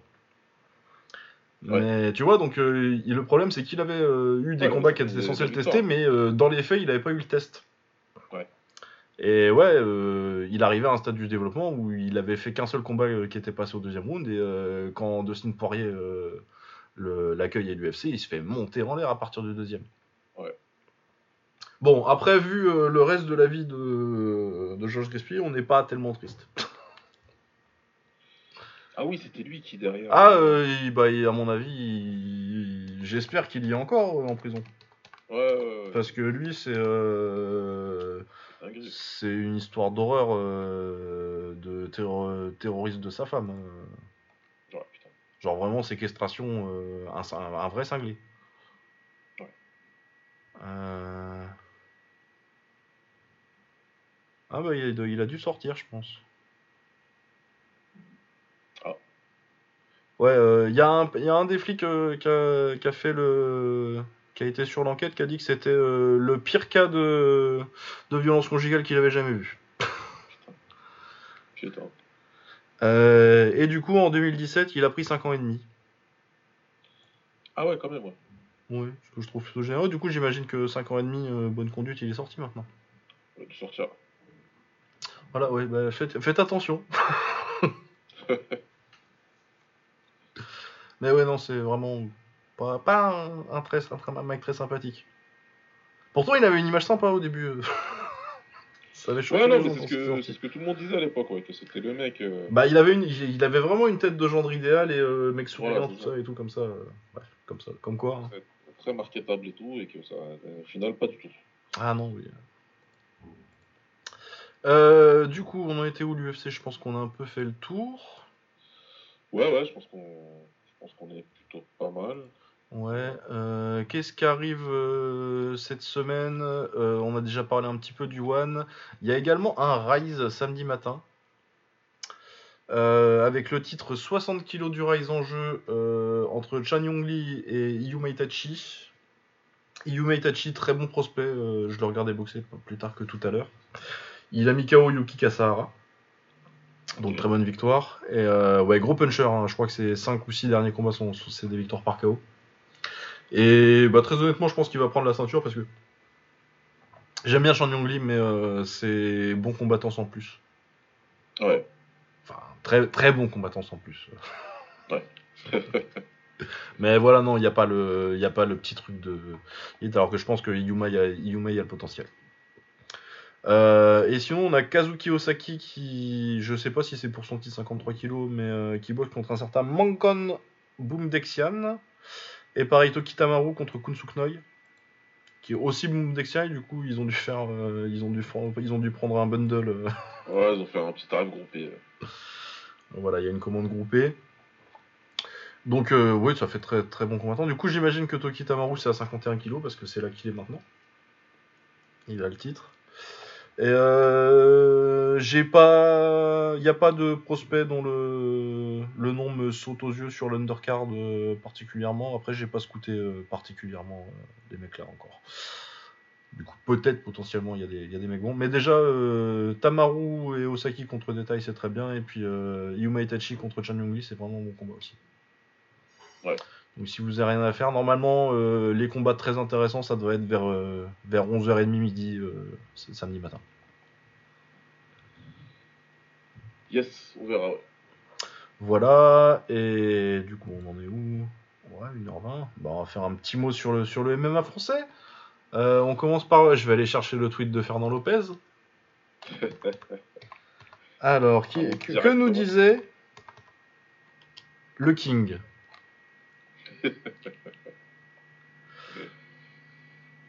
Euh, Ouais,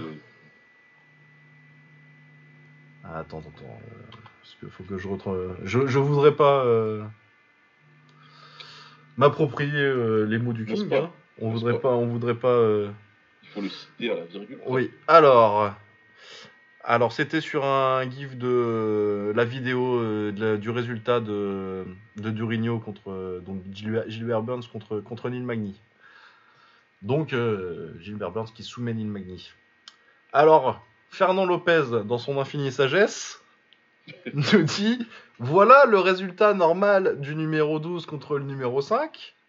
Quand je vois le numéro 12 français Imavov contre le numéro 7 Sean Strickland, je ne suis pas choqué. C'est l'ordre normal des choses. Bravo Nas, ils ne te l'accorderont pas. Ils ne te l'accorderont.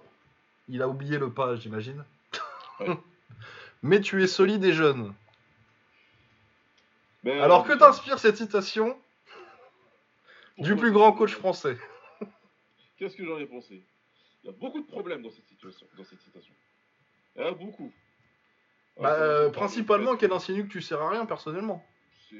J'allais dire, on a commencé par le fait que tu, tu, tu, tu dis ouvert, mais ce ne sera pas la première fois pour le coup. Oui. que tu dis clairement que, que, que, que ton utilité est très limitée et que dès le départ, tu savais que ton combattant, puisqu'il est numéro 12, euh, il perdrait contre le numéro 7 ou 5, je sais pas combien. 7, 7, 7. Mais il était, il était top 5 il y a pas longtemps. euh. Ouais, cette logique-là, ensuite, elle est complètement totalement stupide. Puisque les classements bougent tout le temps, il y a tout le temps des mecs moins, classe, moins bien classés et qui battent les mieux, les mieux classés. Ça s'appelle monter au classement, littéralement en fait. Pour monter au classement, tu bats un mec qui est classé au-dessus de toi. Tu sais, c'est- c'est- c'est c'est un peu con hein, comme mathématique, c'est comme ça que ça marche en fait. C'est un- peu con. C'est. Voilà.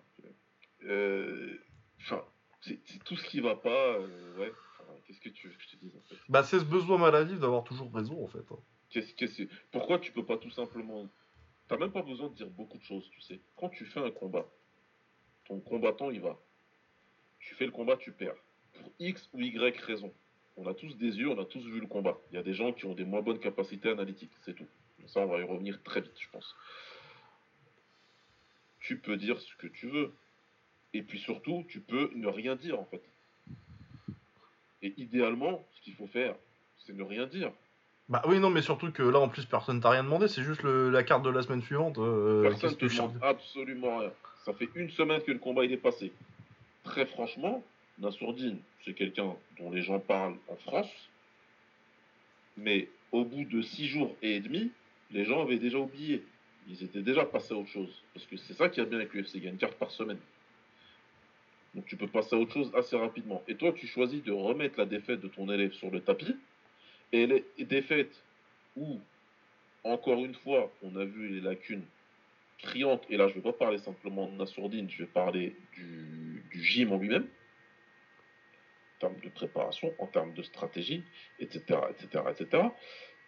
Et toi, tu reviens, tu remets ça sur le tapis en sortant une ineptie pareille. Je suis désolé, mais je comprends pas, je comprends pas l'intérêt en fait. Mais non, mais moi c'est surtout la, phrase de la fin en plus, genre qui dit ils ne l'accorderont pas, mais t'es solide et jeune.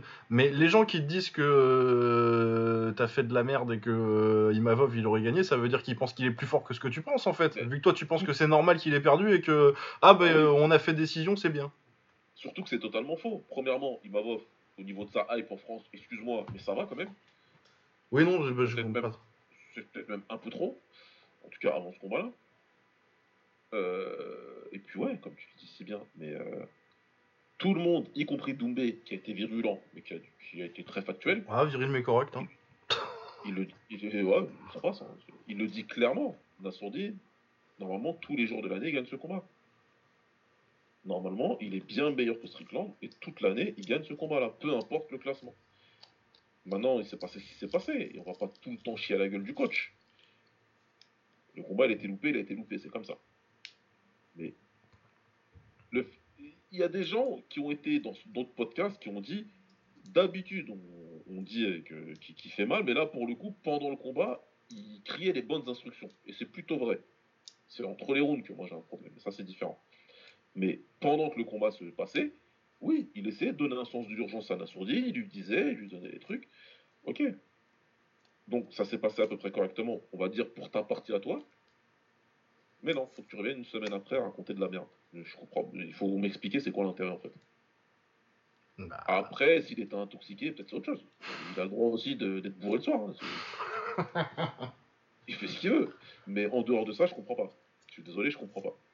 Non, mais bon. Tu rends pas du tout service à ton gars tu te rends pas service, mais ça, on a bien compris qu'il en avait rien à foutre. Et, voilà, quoi. Mais non, mais moi je pense que c'est surtout c'est que c'est un besoin d'être toujours euh, le meilleur tout le temps. Euh, et quand on lui dit que c'est un mec qui accepte pas la critique et que du coup. Euh, ah ouais, bah. C'est comme quand il a dit que. comment il s'appelle Alan Bodo, c'était une Mazda. C'est des très bonnes voitures en plus. Je... Ouais, c'est bien les Mazda. Mais voilà, c'est donc en gros, Alan Bodo, s'il a pas réussi à l'UFC, c'est pas de ma faute, c'est parce que euh, bah, c'est pas une Ferrari. Et euh, là encore, c'est euh, oui, je suis un coach qui améliore pas mes gars quoi. ah bah là, oui, bah il est numéro 12, du coup on a fait décision, c'est bien. Du coup, je suis un bon coach. il, passe son temps à s'auto-poucave en fait. toute la journée, tu vas t'auto-balancer que t'as pas spécialement grand chose à voir dans le succès et donc du coup dans les défaites de ton combattant. Oui, visiblement. C'est pas nous qui le disons en fait là, tu vois. C'est lui qui le dit. Parce que quand même, dans ce podcast, il y a une chose qu'on n'a pas beaucoup fait, c'est parler de lui. Et du MMA français en général. Mais là, on est obligé, parce qu'il y a une demande populaire. Donc on va le faire. Pour merci Yous. Hein. Yous, c'est pour toi. non, mais l'autre truc dont on devait parler, c'était euh, Doumbé contre... Euh... Contre Baki, euh, machin... Shamsoudinov. Euh, bah, truc, voilà. Baki. Baki Soudinov, ouais. Qui est un bon combattant en plus, hein. Il euh, n'y a pas de souci. Euh, même si je trouve qu'on en fait un peu beaucoup.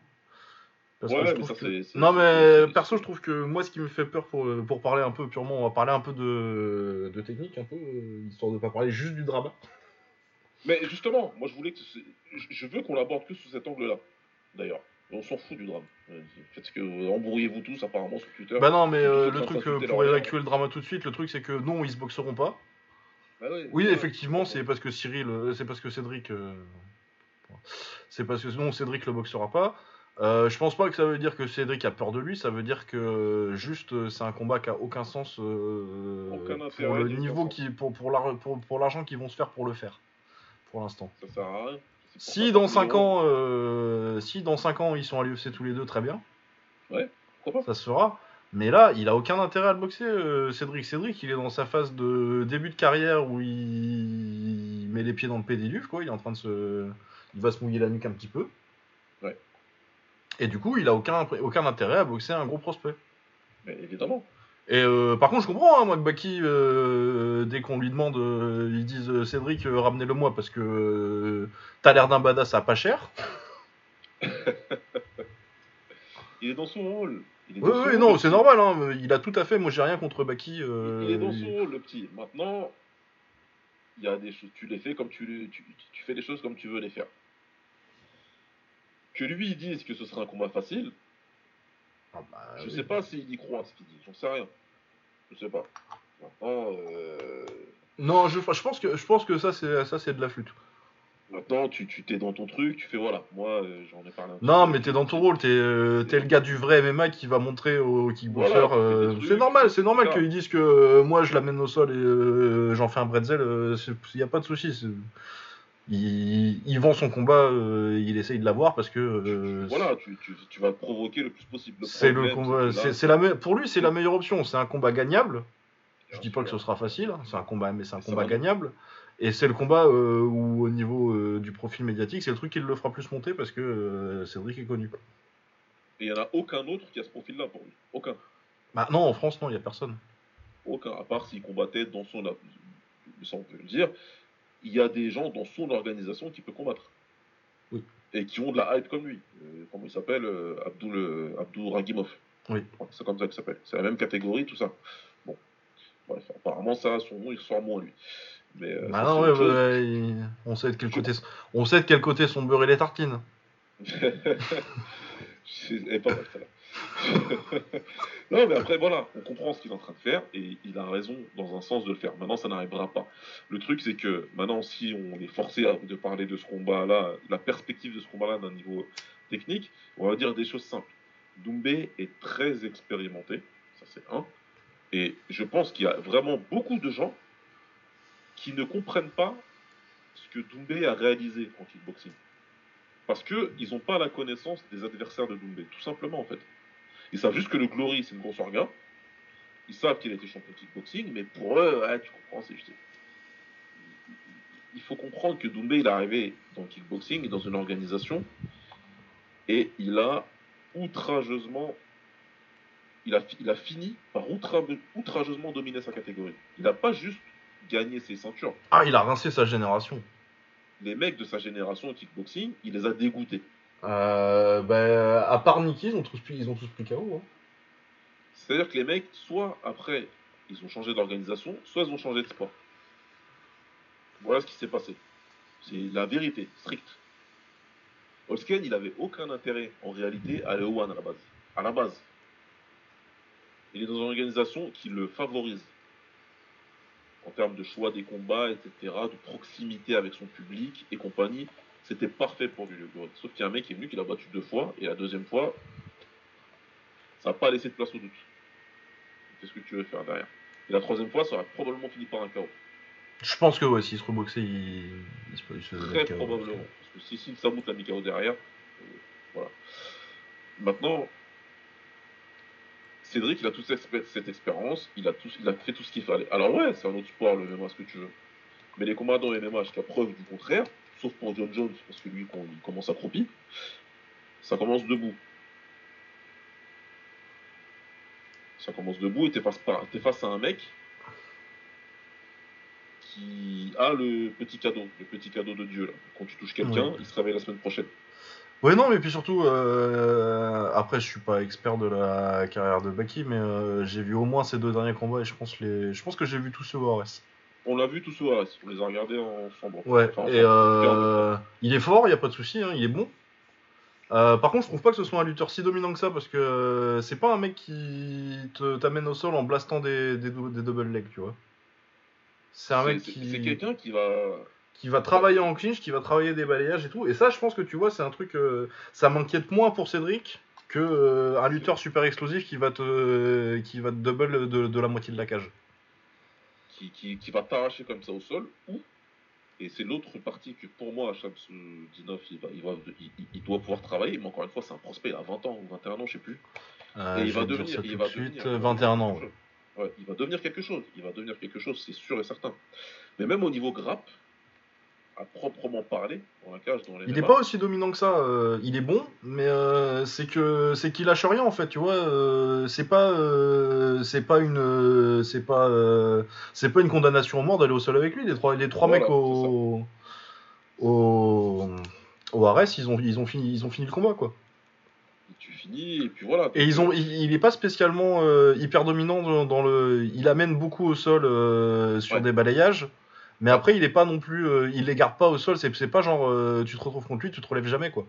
C'est le constat que j'ai fait. Le Brésilien s'est relevé, alors que pourtant il a pris une sacrée volée dans le premier round, mais bon, il a fini par se relever à chaque fois derrière et, euh, faire ce qu'il devait faire. Donc il est très fort, le jeune. Il n'y a rien à dire. Il est vraiment fort. Mais Cédric, tu me dis demain, il doit combattre contre Abdouragimov, je te dis, ah là c'est chaud, mon pote. Ah là c'est chaud, parce que c'est un sacré bon grappleur, excellent grappleur même. Il est très largement au-dessus de la moyenne. Et en plus, il est capable de te sortir des soumissions alors qu'il a perdu 4 rounds d'un combat. 4 rounds et demi. Ouais. Et en plus, pas n'importe quelle soumission, tu vois. C'est pas juste euh, une- un coup qui traînait, j'ai attrapé une guillotine. Euh, non, ni bas. C'est- Putain. Donc, euh, ouais, euh, opportunité, c'est ce qu'il faut. Là, c'est beaucoup plus dangereux. Je dis pas que Baki ne battrait pas Doumbé. C'est pas ce que je suis en train de dire. Je dis juste que c'est beaucoup moins clair et linéaire que ce que je lis sur Internet. Oui oui. Beaucoup moins de ça. Et je pense qu'il y a beaucoup, beaucoup de gens qui sous-estiment Cédric, comme beaucoup de gens ont fait au Glory à l'époque, et comme moi, moi, je l'ai fait quand il est arrivé au tout début. après- Ah mais euh, moi euh, je me rappelle son début au Glory, euh, j'étais là. C'est quand il perd contre contre Congolo. Ouais. À Lille au Grand Stade. Ouais ça s'appelle pas. De toute façon ça s'appelle plus Mauroy, je crois que c'est la Decathlon Arena maintenant. Mais c'est c'est le Ouais. Grand Stade. Euh, Ouais et euh, moi je le trouve pas ouf du tout hein, sur ce combat-là. Non, il est pas ouf. Et puis contre Mourtel aussi, c'est pas ouf, c'est pas ouf du tout. Bah après, euh, non, la victoire contre Murtel, euh, tu commences à te dire qu'il y a un truc. Mais c'est vrai qu'il dans le style, il est pas, il est pas du, c'est Ouais, pas du tout style. le mec. euh, Bah, je pense que c'est avant qu'il aille au Mejiro. Non, mais c'est ça, parce que le, le- le Cédric qui fait le combat contre Mourtel, jamais de la vie tu te dis qu'il va faire ce combat-là contre Holsken. Ah non, mais jamais, Jamais. jamais. Jamais. Et puis moi, j'ai vu sa carrière devant mes yeux à Cédric depuis le départ. Pour moi, c'est juste un puncher brouillon. Ah bah c'était ça au début. hein. Et c'est ça au début. C'est un puncher brouillon. Qui venait du full, du coup, en plus, il savait même pas, euh, il savait Voilà. même pas de faire un petit enchaînement qui finissait en low kick histoire de. Là, tu te dis, mais bon, il n'y a rien de. Voilà, quoi. C'est un, bon combattant français qui va faire un petit truc glory, mais rien de plus. Et il va chercher la ceinture en terrain hostile, euh, même si c'est en Allemagne, mais c'est quand même euh, avec des légions de fans de, de, Niki qui sont là. Et en plus, une performance technique où il a complètement transformé son game. Donc il a vraiment plusieurs. Et puis après, derrière, il est redevenu. euh, il a fait ça pendant pas mal de temps. Et puis à un moment, ça a arrêté de marcher. Et puis là, il a, il a réussi à mixer les deux. Et là, il a descendu tout le monde tout le temps. Oh ouais, non, la fin de carrière de Cédric, c'est incroyable. Il a descendu tout le monde, tout le temps, tout le temps, tout le temps. Et quand tu, tu le regardais, tu savais que il a atteint son pic. Nous, on était là dans la salle, où il a un- affronté un adversaire terrible. Alim Nabiev, c'est un adversaire vraiment terrible à affronter dans plein de sens. C'est compliqué. Bah, qu'il avait chiant, battu, en plus. dur. Et qu'il avait déjà battu. Et il a mis le. le- C'était la souris sur le gâteau. Cette performance-là. Et je parle pas que du chaos, je parle vraiment du premier round, du deuxième round, jusqu'au chaos. Le jab au corps, de remonter à la tête, d'être contré, d'être rapide, d'être défensivement quasi parfait. Enfin, il a fait vraiment une performance incroyable. Donc, Cédric, dans son A-game, c'est un combattant extrêmement intelligent, euh, tactiquement très fort, Bah oui, c'est que c'est pas juste un champion de kick, euh, Cédric. et qui cogne. C'est- pas euh, juste un mec, ah, il était champion de kick, c'est bien. C'est un des Voilà. plus grands kickboxers de l'histoire. C'est- aussi simple que ça. Donc on parle pas d'un combattant lambda. C'est pas juste ça. C'est pour ça que j'insiste là-dessus. Et je reviens, je le redis une troisième fois pour être sûr que tout le monde comprenne bien. Ça ne veut pas dire que Doumbé gagnerait automatiquement un combat contre Baki. Baki est très talentueux. Il a toutes ses. Il a, il aurait toutes ses chances dans ce combat-là. Mais il a aussi lui beaucoup de. Lui, il est au début de sa carrière. Il a des choses euh, à améliorer et surtout des choses à prouver.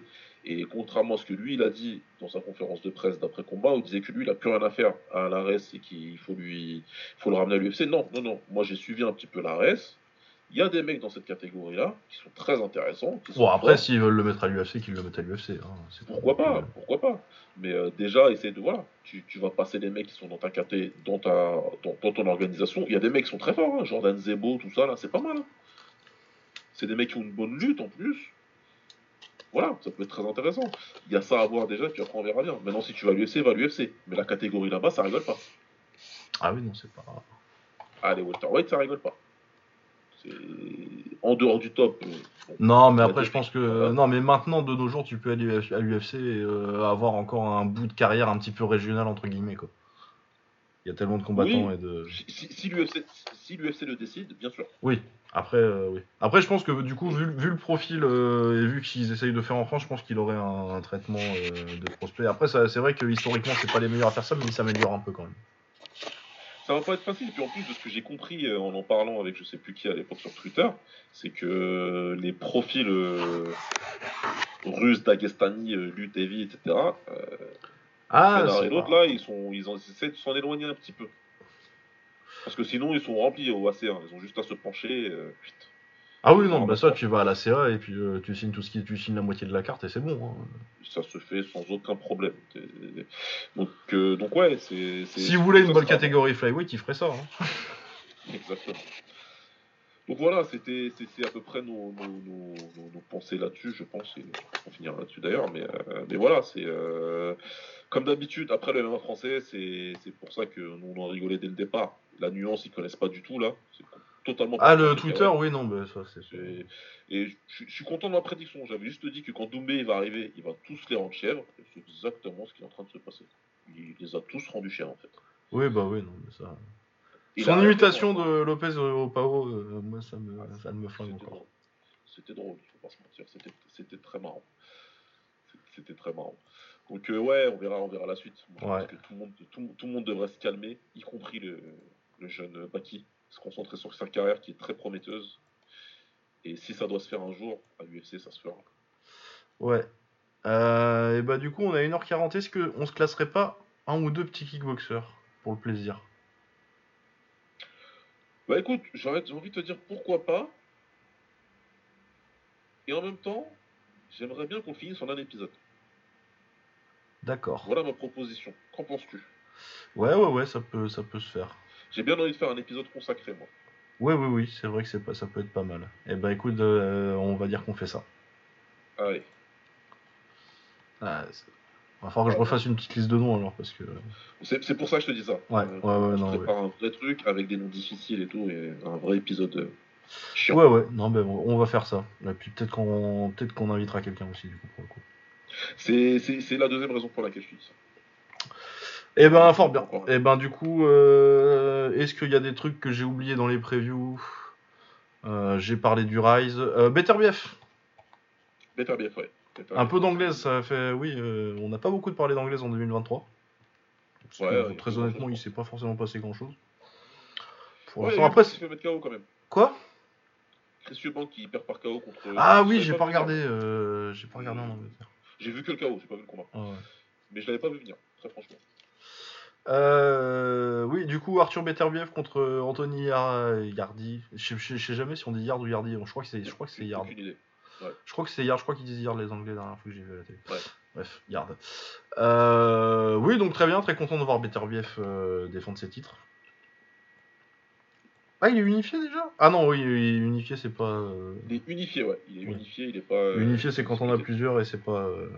C'est ça, il en, a trois si je dis pas de bêtises. Oui, il a l'IBF, la WBC et la WBO.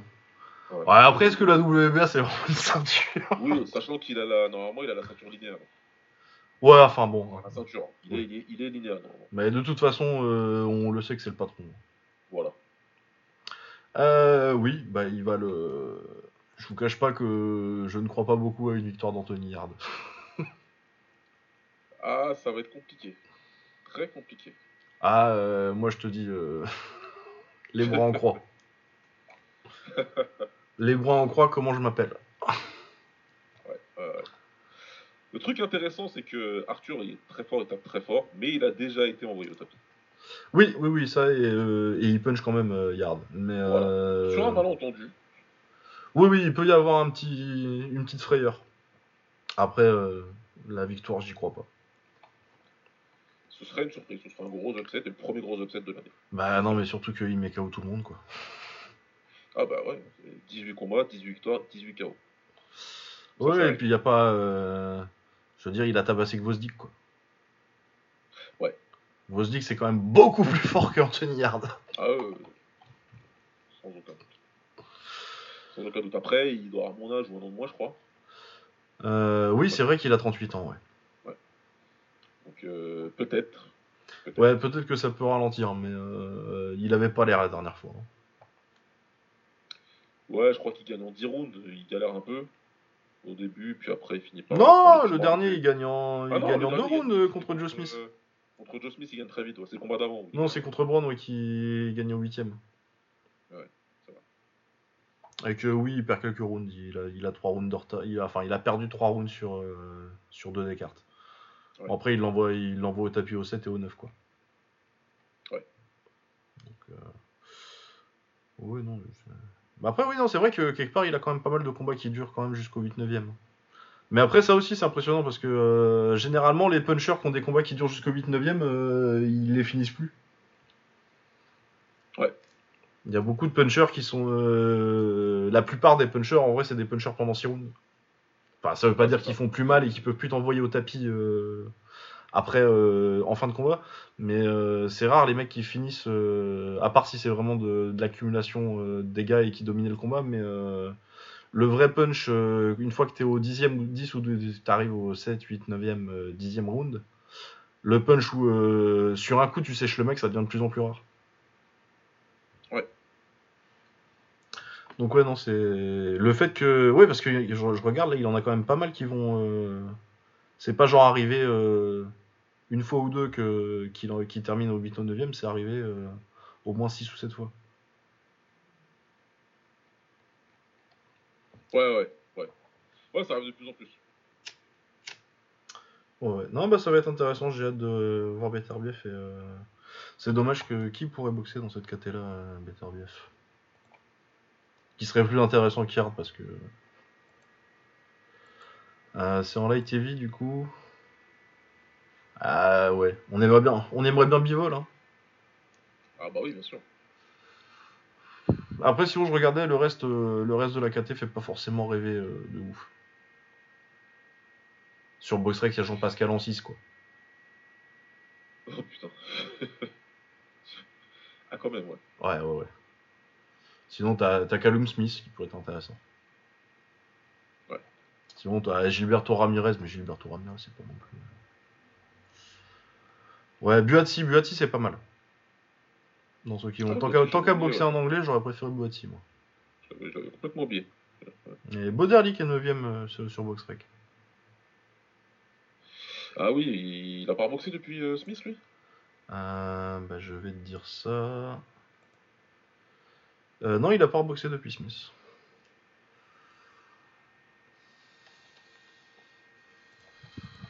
Euh, mais voilà, sur l'undercard, il n'y a pas grand chose que je vois qui me qui m'inspire grand chose.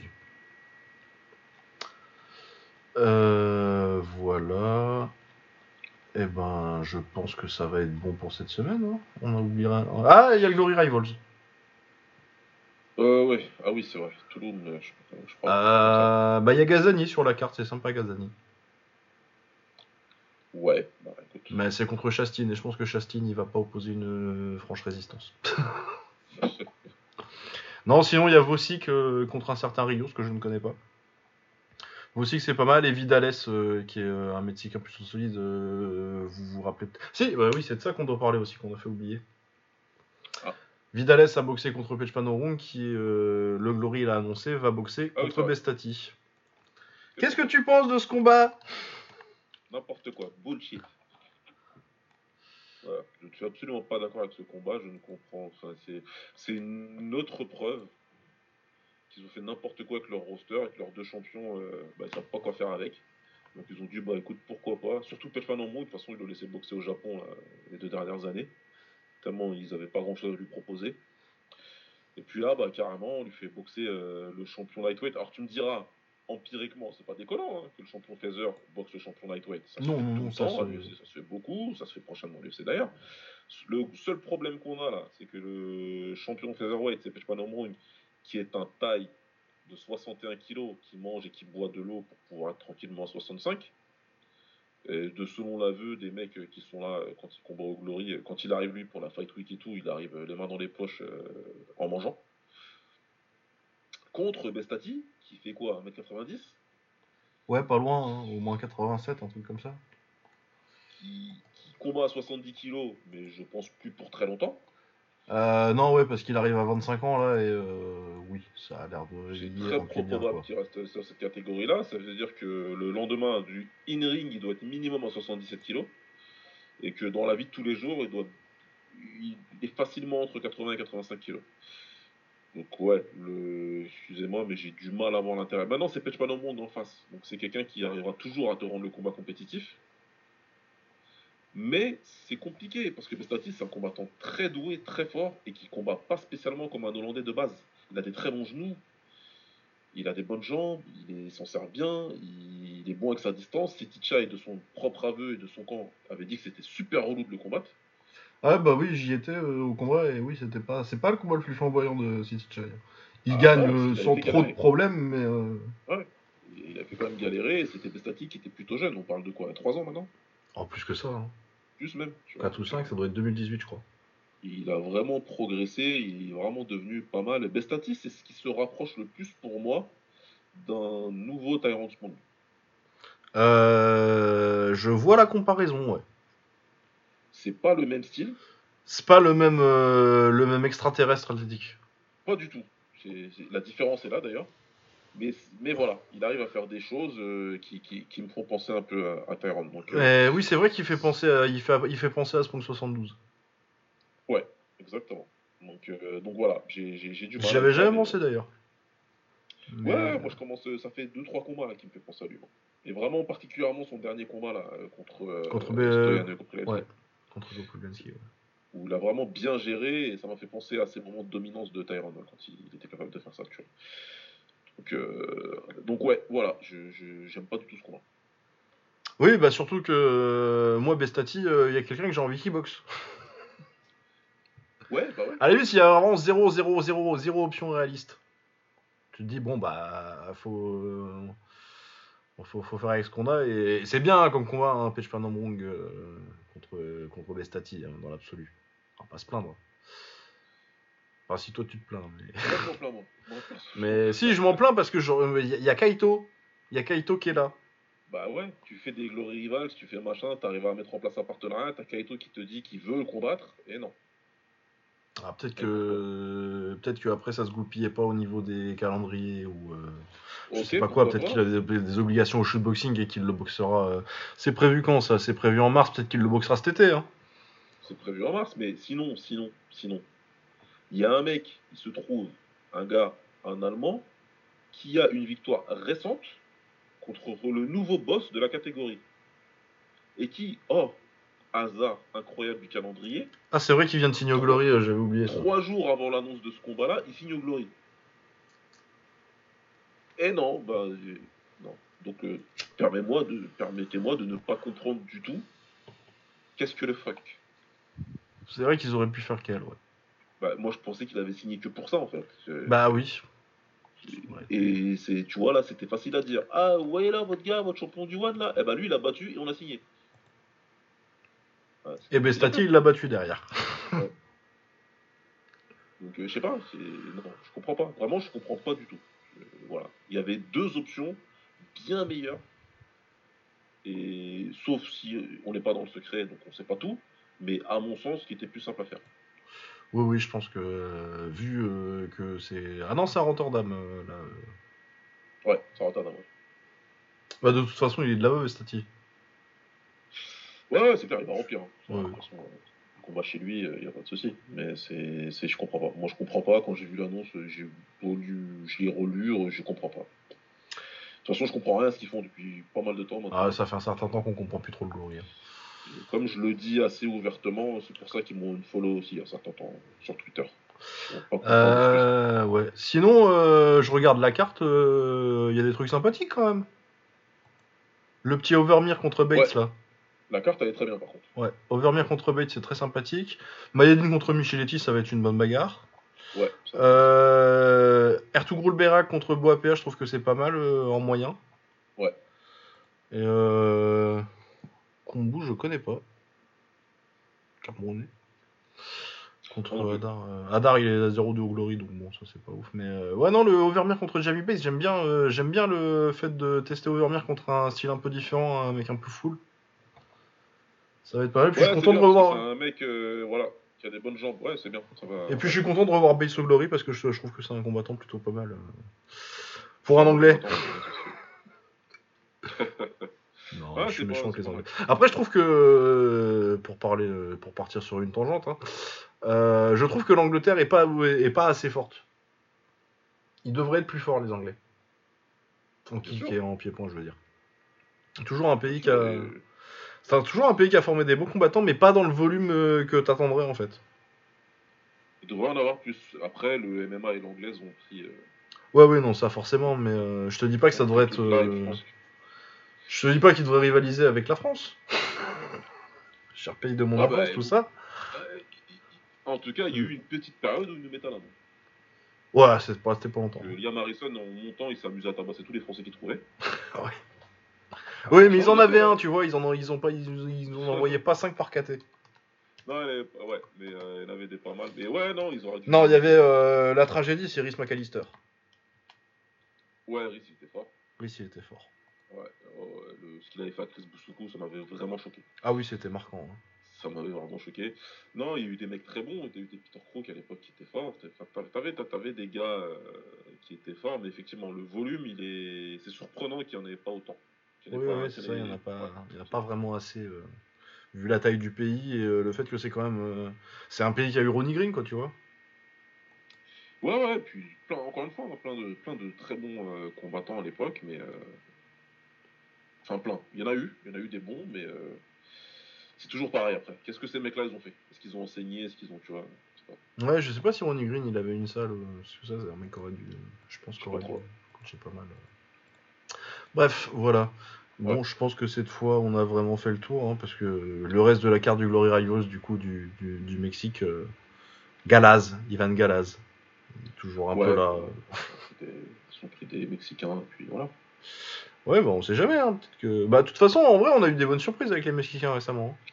C'est pour ça, je Vidal, il est pas mal. Euh, le petit Cruz, là. Ouais. Bon, ça s'est mal passé la dernière fois contre Gonçalves, mais euh, sinon, c'est pas mal. Il a quand même, euh, il a quand même sorti la défaite la plus claire de Gianni Fiorenti récemment. Ouais, c'est vrai. Donc, ouais, non, non, il y a, y a, potentiellement. Puis, ouais, je me dis que tu dois avoir quand même pas mal de déçus de l'anglaise au Mexique euh, en leur disant euh, tu, prends des mecs. Surtout que le style mexicain en fait, tu leur apprends un peu à mettre des, à mettre des low kicks, ça fait un hollandais. non mais c'est une exagération, mais euh, le côté beaucoup de travail au corps et pressure fighter qui est le style stéréotypé mexicain. C'est pas c'est pas c'est pas le mec que tu vas avoir le plus de c'est pas les mecs que tu vas avoir le plus de mal à adapter du kick je pense. Ouais, je pense aussi. Je reprends un peu à, terminer en low kick après le crochet au corps. Euh.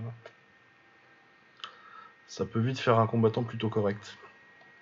Exact. Voilà, euh, du coup, on se retrouvera euh, bah, pour l'épisode de, classement. On va voir quand est-ce qu'on peut s'organiser ça. On peut organiser ça, exact. Et puis, euh, et puis euh, du coup, on débriefera quand même peut-être le Rise euh, la semaine prochaine et Better Bief, mais ah, bah, peut-être que du coup, le programme il a pas l'air super chargé la semaine prochaine, on verra, mais je pense que oui, il y aura un épisode all time la semaine prochaine si on peut faire, ça. Avec peut-être un petit mot rapide sur l'actu, mais vraiment le gros du, du programme ce sera, ce sera ça. Ok, portez-vous bien, ciao